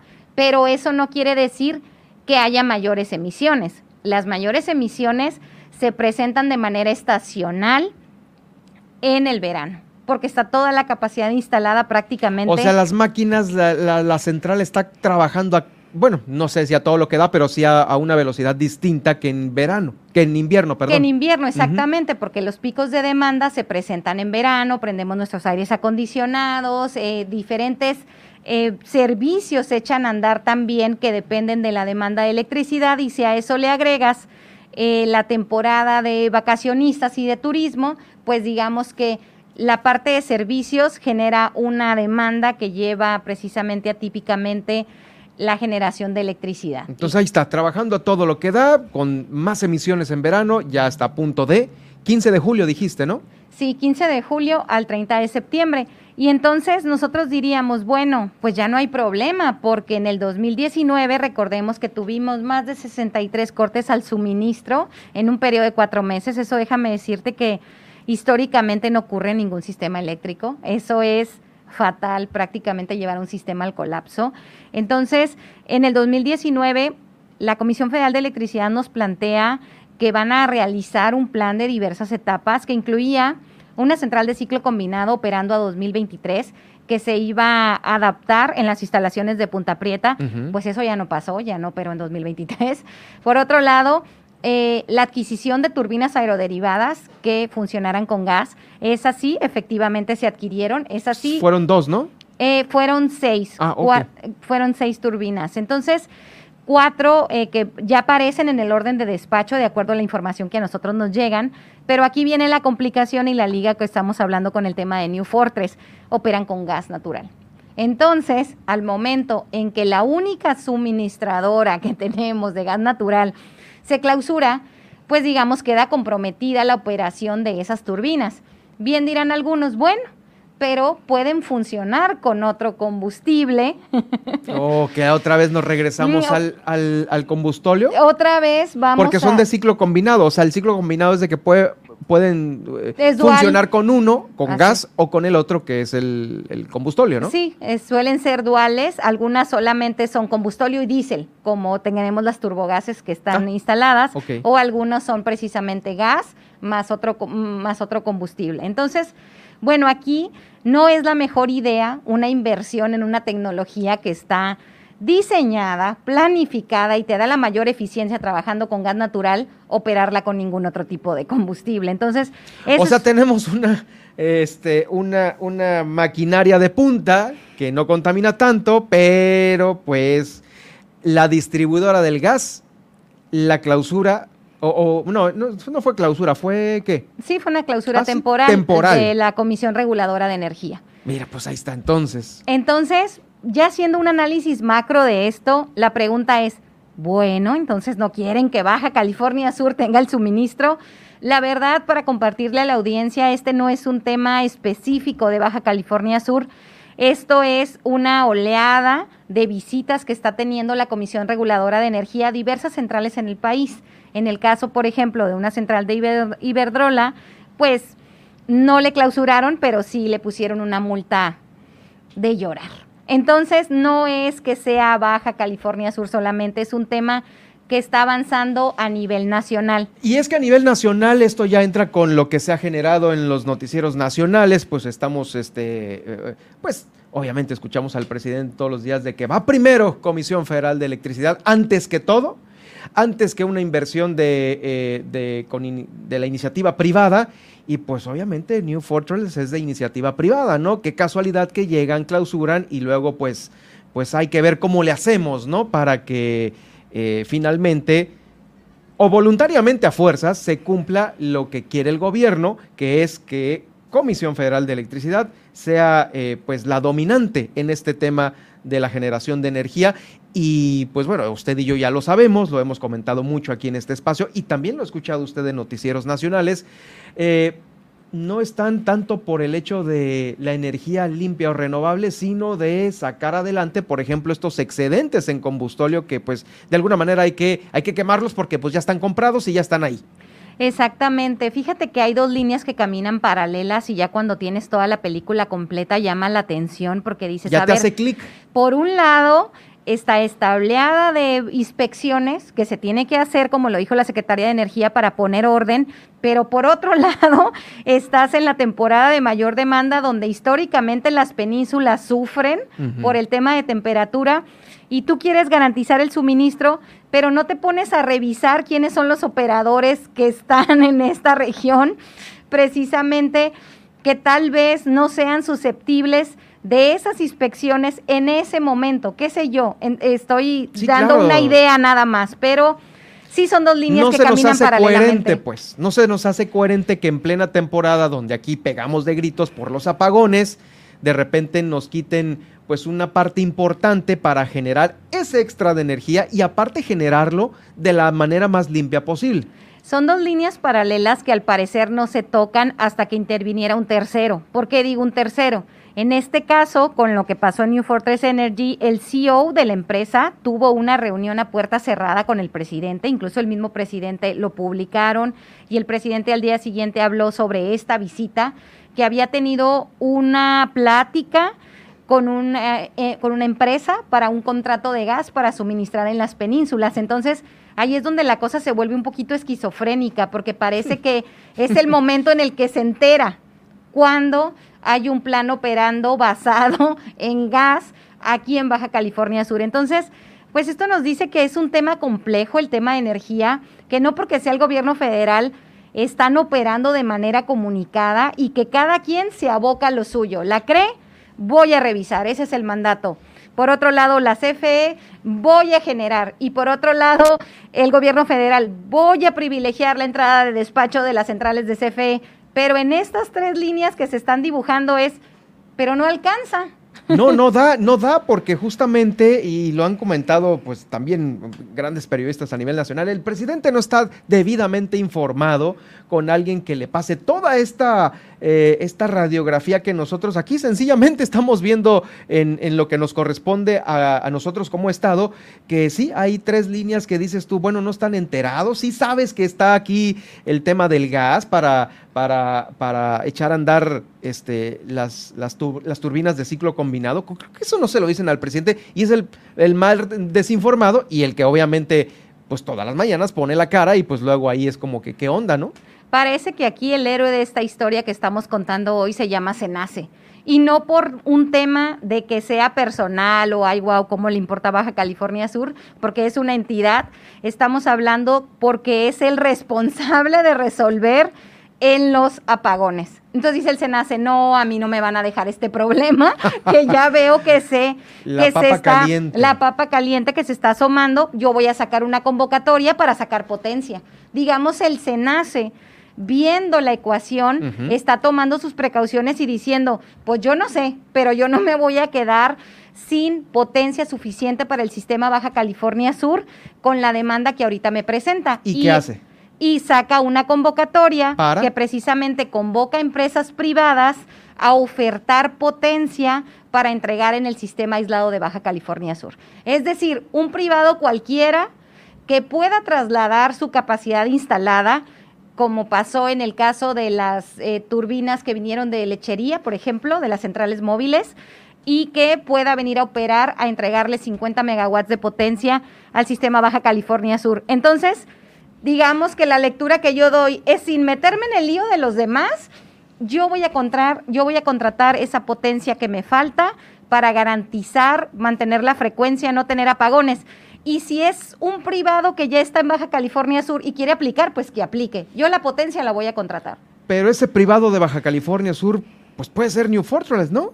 ¿O puede no? ser New Fortress, puede ser Eólica Coromuel, La puede ser La Toba. O sea, hay centrales aquí que algunas operando y otras que no tienen el permiso para operar que pudieran suministrar estos 50 megawatts que se quieren contratar Son 50 los que ha sacado en convocatoria. en la convocatoria. ¿Hay algún cierre o algo así como algún límite, como si fueran en una licitación? ¿Hay un límite para presentar? La reunión informativa fue la semana pasada y se dieron más información para las empresas interesadas y concursantes, entonces más o menos esto tiene un periodo de unos 15 días y sobre todo porque ya urge. O sea, aquí esta lectura de toda la radiografía que estamos haciendo es que, que el SENACE haya hecho esto es porque ya se le vino el tiempo encima.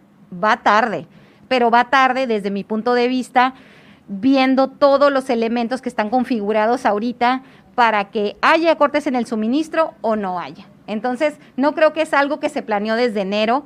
Creo que en enero todas las instituciones estaban hechos sí. pelotas todos ahí con la reunión y que la reforma energética, el Senado, los diputados. O sea, fue un tema muy politizado que ahorita pues ya les ganó el tiempo. Y es a lo que me refiero cuando digo a quién le toca resolver. Al, que le toca resolver es al SENACE y entonces el que está levantando la mano. Independientemente de para donde ustedes vayan, yo me voy a prevenir. Entonces, pues esa parte es preocupante porque el sistema eléctrico necesita una planeación y que es una planeación a largo plazo y no pueden aparecer y desaparecer proyectos. Entonces, creo que eso nos lleva a la publicación del PRODECEN, que es que te comento precisamente, que es un documento muy extenso, podemos hablarlo la siguiente sesión para ¿Y explicar a la qué, audiencia. qué- qué bondades tiene?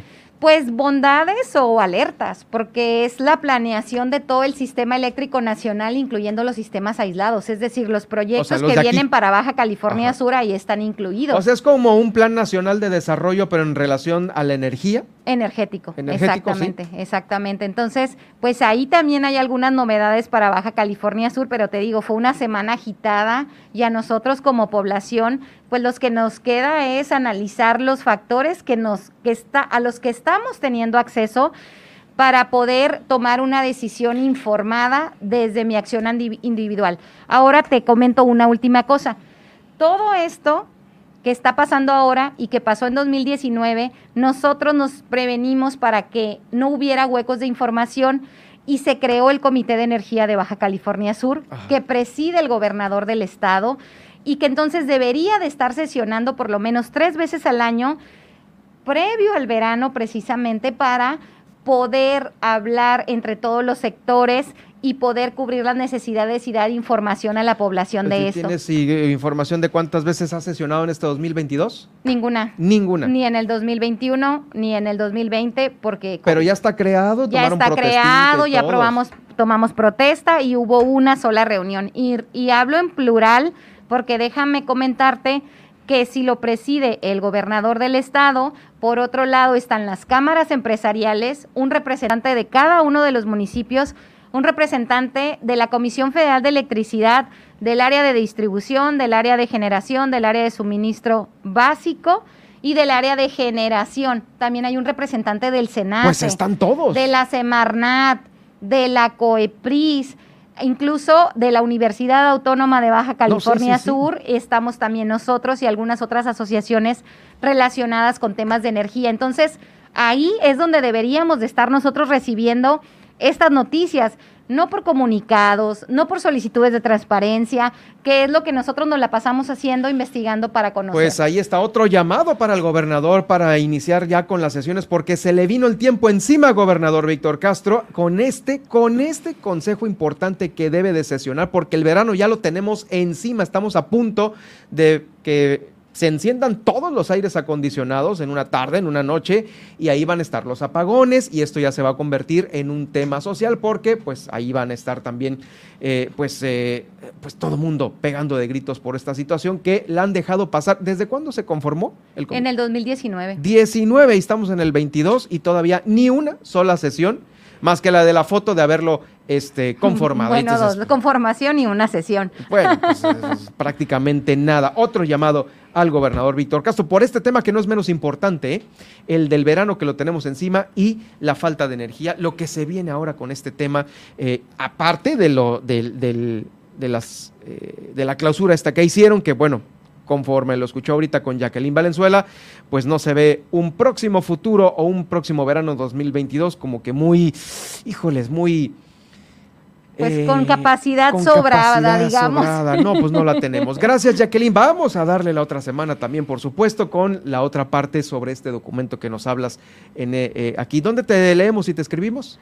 Sí, por favor, para todo lo que estamos generando y la gente que se informe en nuestras redes sociales, arroba cerca la paz y en nuestra página web cerca.org.mx y ahora pues más que nunca estar informados del tema de coyuntura porque pues por lo menos como usuarios y usuarias para que las afectaciones no sean tan grandes nos toque estar prevenidos. Gracias, Jacqueline. Vamos a una pausa y regreso. Estas son las noticias de Baja California Sur en Milet Noticias. En un momento regresamos. Super Estéreo Milet Baja California Sur 95.1 FM, una emisora de grupo Milet México.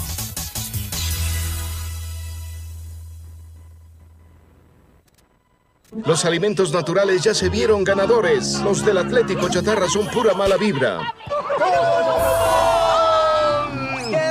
Este partido se pone chatarra. Intentan doblar a los del Club del Antojo a fuerza de ingredientes malignos. Los alimentos saludables son nuestros héroes salvadores. Recuerda revisar el etiquetado, haz ejercicio todos los días y disfruta de gran salud. Come como nosotras y ponte saludable. Pura vitamina. Mafioso, narco, cocinero, buchona, dealer, mula. No importa cómo te disfraces para traficar o meterte drogas químicas, de todas formas te destruyes. La sangre de las drogas nos mancha a todos. Mejor métete esto en la cabeza. Si te drogas, te dañas. Si necesitas ayuda, llama a la línea de la vida, 800-911-2000. Para vivir feliz, no necesitas meterte en nada. Haz que tu denuncia se escuche a través de Milet Noticias Baja California Sur. Desde ahora ponemos a tu disposición el 612-205-7777 para que denuncies y nos des tu opinión sobre los hechos que ocurren en tu ciudad. Escríbenos a través de WhatsApp al 612-205-7777 y haz que tu opinión se escuche a través de Milet Noticias Baja California Sur.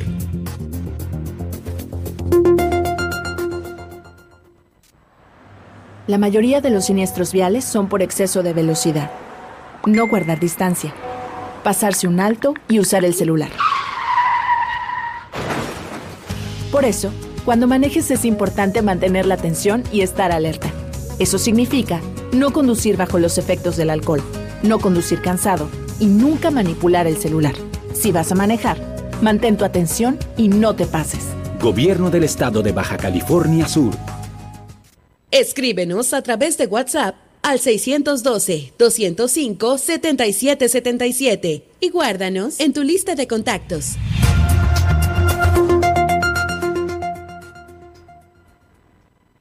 La regularización de autos ya está en marcha. Agenda tu cita al 612-123-9400, 123-9400. O acude al patio fiscal ubicado en Chametla, sobre la Transpeninsular. Este programa es temporal. La oportunidad es ahora. Gobierno del Estado, Baja California Sur, nos une. Super Estéreo Milet 95.1 FM.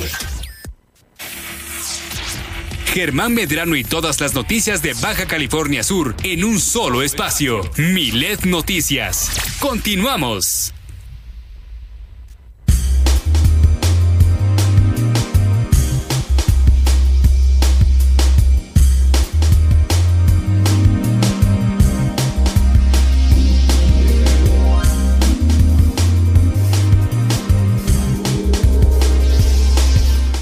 Temas nacionales con Nadia Ojeda y los internacionales que están dando la vuelta ya en, los principales diarios de circulación nacional e internacional.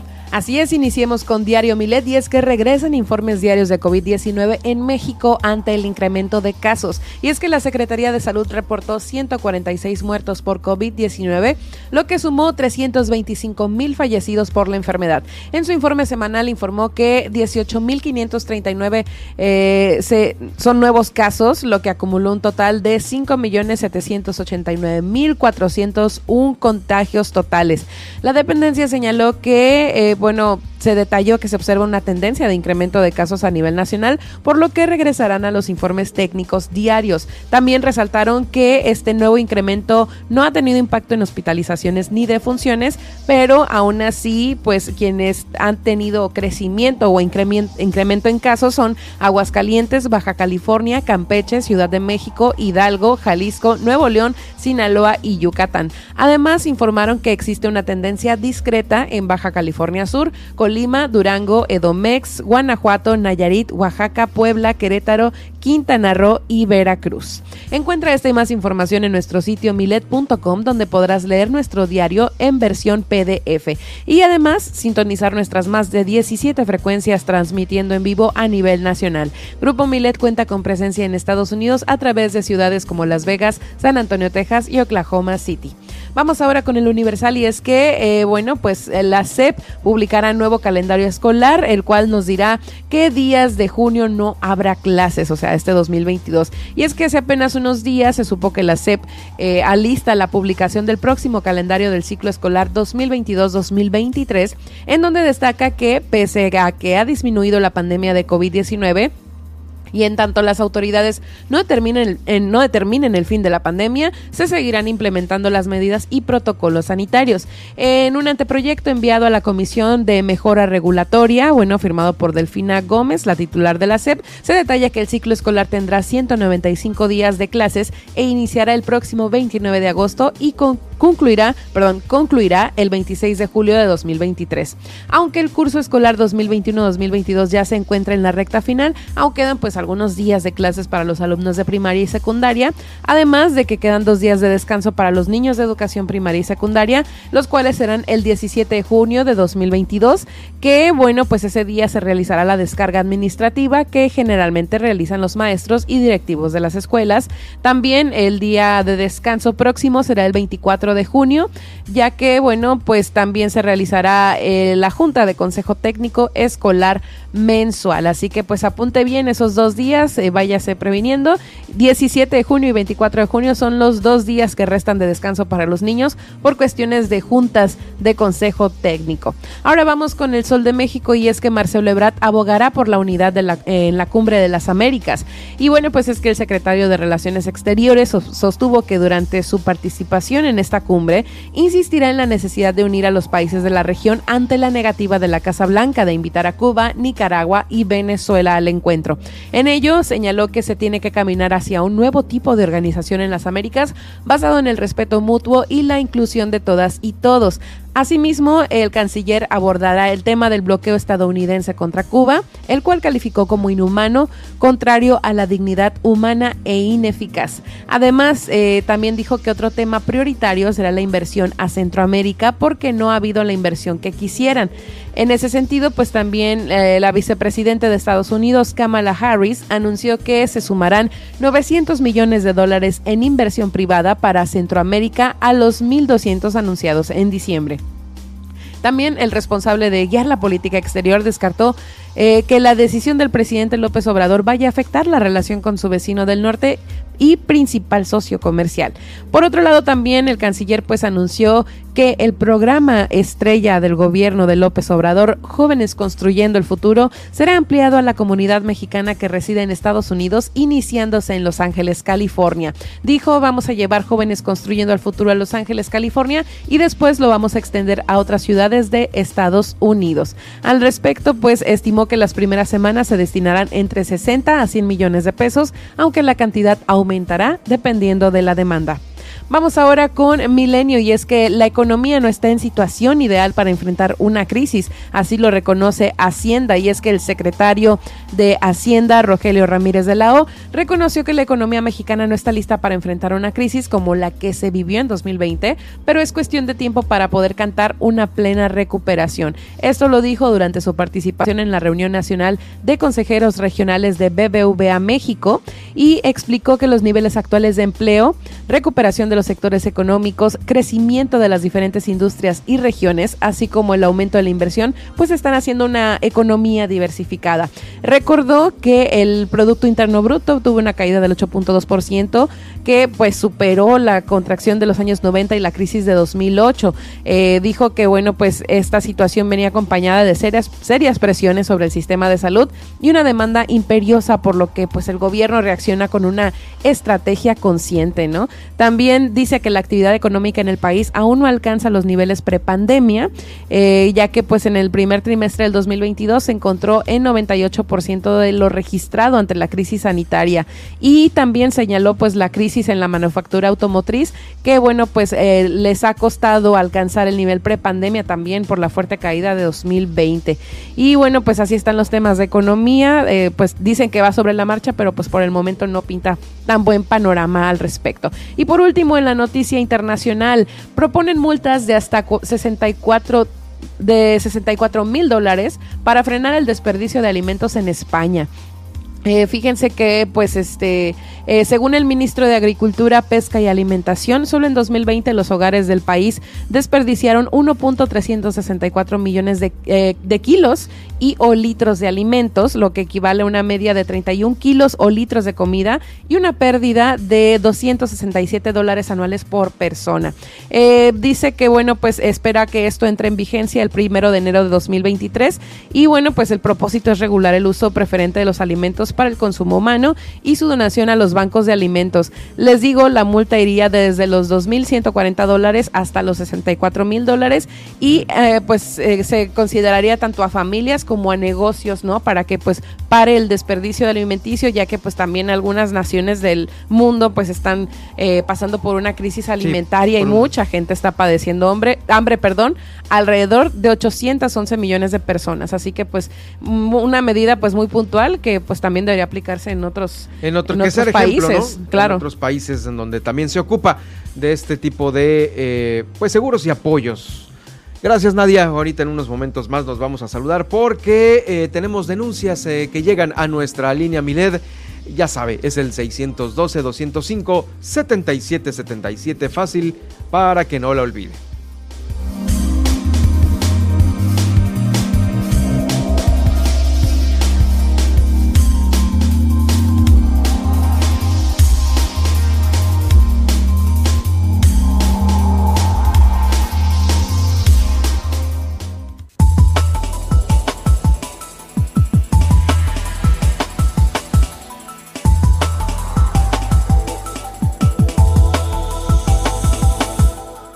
Le, quiero agradecer su confianza que ha tenido en nuestra línea Milet 612-205-7777 para platicarnos de pues esos, esos problemas de colonia, esa denuncia que usted ha querido hacer. Pues bueno, tenemos varias que a continuación pues nadie Ojeda los va a leer.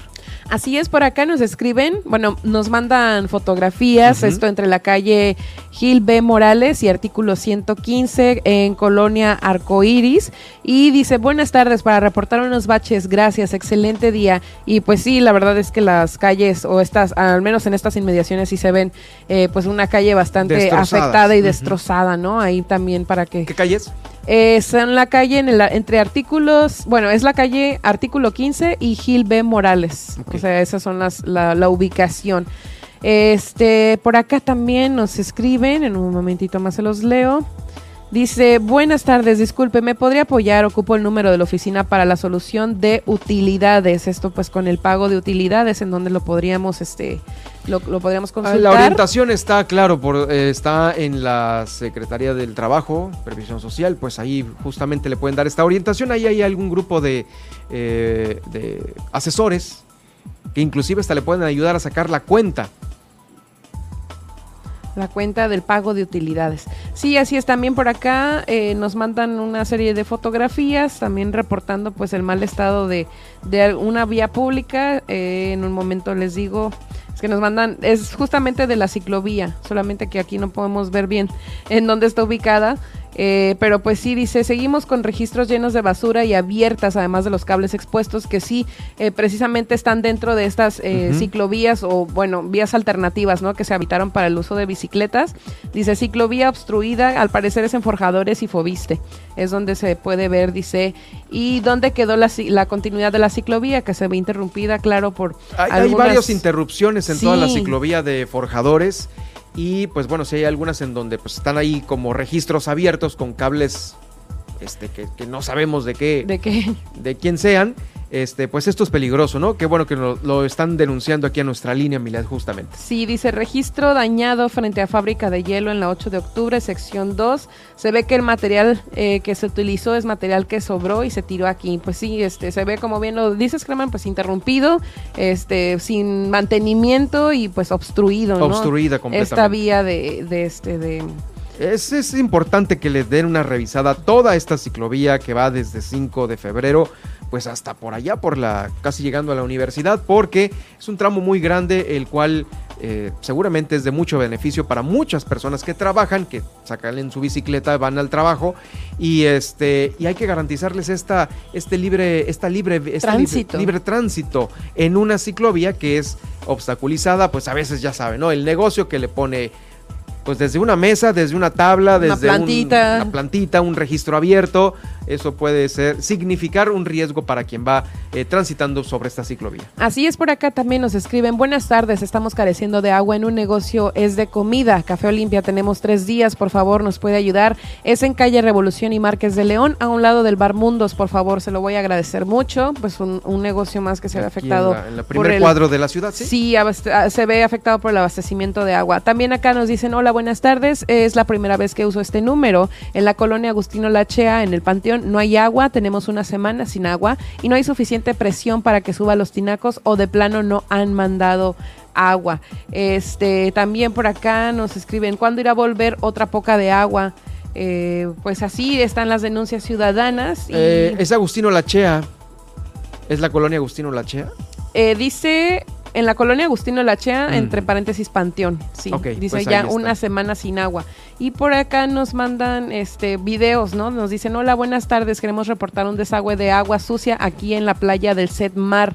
Qué triste ver cómo contaminamos nuestras playas y nos mandan también videos sobre esta situación. Y pues así, con las denuncias ciudadanas que nos hacen llegar a la línea Milet. Por supuesto, gracias a usted que nos tiene la confianza de hacernos saber todos esta serie de problemas que van, este, han sido señalados, ya sea con fotografía o con video, y por supuesto para nosotros darle puntual eh, seguimiento. Mañana estaremos todavía de nueva cuenta leyendo los que se acumulen, porque la línea Vilet está abierta a las 24 horas, 612-205-7777, ahí está la falta de agua, eh, pues en los negocios, acá por Panteón, también en las colonias que acabamos de mencionar. Gracias Nadia, ahorita en unos momentos más nos saludamos con el con el resumen de este día.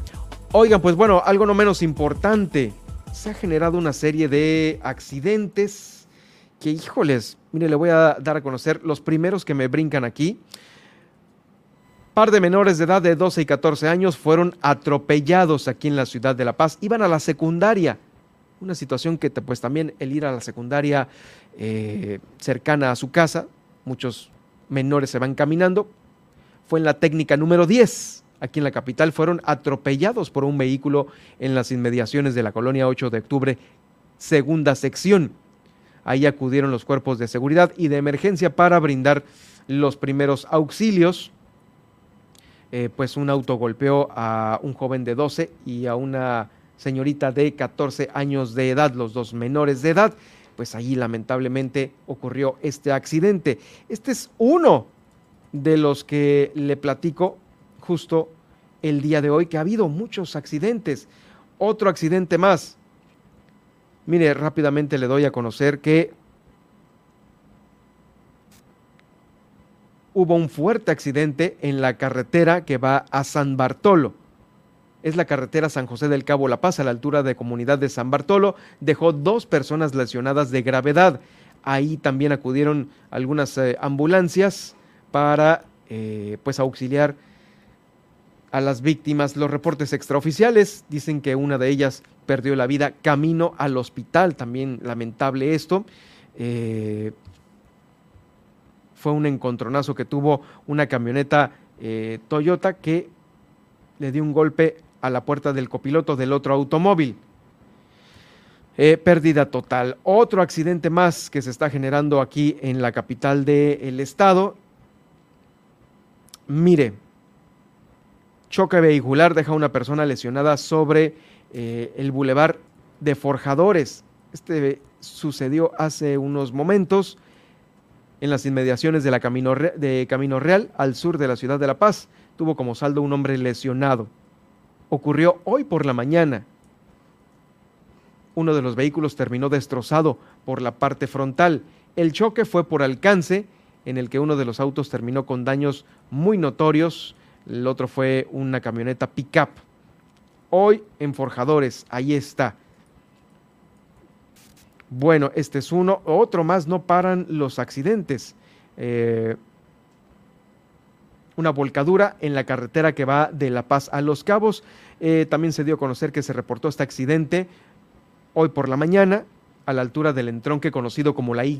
Según los primeros reportes no se registraron lesionados, pero sí este accidente automovilístico. Fue una salida del camino, ya que una camioneta pickup terminó al costado de la carretera sobre el espacio de tierra. Viajaban dos personas, ninguna terminó lesionada. Quien acudió ahí a auxiliarlos fueron los elementos de la Guardia Nacional y paramédicos del grupo voluntarios de Calafia. Ahí, eh, pues bueno, se les hizo esta revisión médica, dando a conocer eh, finalmente todas las precauciones que deben de tomar las personas que necesiten transitar por este, por este lugar, ¿no? Precaución, pericia y cortesía es lo que sugirieron los elementos en, este, en esta volcadura. Bueno, pues es que ha habido muchísimos en lo que va de las últimas horas. Inclusive también hubo una, manifestación eh, por la carretera transpeninsular de Cabo San Lucas a San José del Cabo, donde muchos ciudadanos exigieron ya a las autoridades hacer conciencia sobre este aumento considerable de accidentes automovilísticos. La semana pasada ocurrieron cuatro accidentes nada más en este tramo, dos con víctima fatal. Eh, esta, eh, esta manifestación del día de hoy fue por parte de la Asociación Amigos de los Cabos. Invitaron a la ciudadanía a reunirse. Eh, hoy por la mañana, ahí estuvieron en eh, la zona del Tesal, frente al Costco y a las oficinas, a Office Mac también. Llevaron pancartas, leyendas relacionadas con la prevención de accidentes, la seguridad vial. Es un compromiso de todos. Ahí estuvieron Transpeninsular Segura, es el hashtag que muchos otros eh, propusieron ahí en estas eh, cartulinas. El representante de la asociación, Esteban Domínguez, hizo un llamado a la ciudadanía con la finalidad de que las autoridades correspondientes tomen acciones para solucionar este problema. Y es que, híjoles, yo creo que todo vendrá entonces de la educación vial que tenemos, porque ha habido muchos accidentes, ¿eh? Y por más que estamos como merolicos los medios de comunicación haciendo este llamado, hacerle caso a los señalamientos, a disminuir la velocidad como lo indican los mismos señalamientos, a no ir manejando en estado de ebriedad. Parece que esto es pasado por alto. Eh, y también, ¿sabe cuál es el otro problema? Que las licencias se otorgan muy fácil. Inclusive, no sé si ahorita lo estén aplicando, pero hay un examen que se tiene que realizar para saber si usted es apto para manejar un vehículo. Tenía entendido yo que inclusive los gestores, ah, pues mira, te la consigo sin hacer el examen y pum, ahí está tu licencia, solo ve y tómate la foto. Pero esto de entregarle una licencia a alguien que quién sabe si esté capacitado para manejar un vehículo, está terminando en esto, ¿eh? En muertes que no queremos por accidentes, que pueden ser prevenibles. Este es el gran punto y las autoridades tienen que voltear a ver este gran problema. Hay muertes prevenibles que están ocurriendo en este tramo carretero de Los Cabos, pues muchos, muchos accidentes. Bueno, ahí el representante de Amigos de los Cabos dijo que buscan promover sanciones a conductores que hagan uso del celular, así como a los que manejan también en estado de ebriedad y exceso de velocidad. Eso ya está, pero no se aplica. Pareciera que, pues bueno, con licencia para tener accidente, ¿no? Porque así parece que están repartiendo las licencias, ¿no? ¿Quién puede manejar? Hay preguntas eh, que, híjoles, se les hacen sumamente difíciles a los conductores que sacan licencia en Estados Unidos y para que otorguen una licencia allá, es, híjoles, es día de fiesta cuando se la dan a alguien, ¿eh? Día de fiesta porque sí, no es nada fácil y hay que hacer examen tanto teórico como práctico. Pero pues bueno, ya ve que aquí en el pueblo es diferente el asunto. Y pues ahí están el número de accidentes y el número de muertos que están en estadística. Es lo que hasta ahorita se está reportando, tanto en la capital del estado como en el municipio de Los Cabos. Vamos al resumen de este día.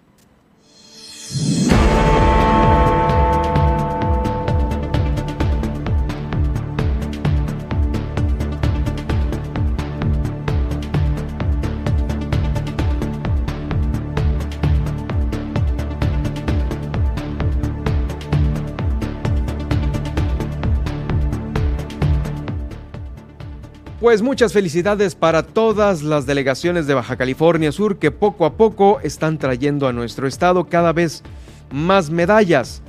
Fueron alrededor de unas 15 eh, medallas las que se entregaron eh, en esta disciplina de Wushu que se realizó en Chiapas. También la participación de la delegación de Baja California Sur en remo también trajo otras cinco medallas a Baja California Sur, esto dentro de los Juegos CONADE 2022. También el gobernador del estado dejó entrever una nueva reducción a los salarios de los funcionarios de su gobierno, eh, nivel de directivo y de secretario, según dio a conocer en entrevista con los medios de comunicación. Esto se prevé para el 2023. A lo largo de esta semana se llevó a cabo la elección para esta dirigencia del Sindicato Nacional de Trabajadores de la Secretaría de Salud, sección 61, que es la que corresponde a Baja California Sur, y de nueva cuenta estará en un periodo eh, renovado María Isabel de la Peña Angulo. También un total de 202 elementos de la Policía Estatal Preventiva serán evaluados por la Academia Estatal de Policía eh, para siete competencias básicas de la función policial. En este estudio, Jacqueline Valenzuela, quien es la directora del Centro de Energía Renovable y Calidad Ambiental, nos dio a conocer qué pasó con esta eh, cancelación de New Fortress, una cancelación temporal, un cierre temporal.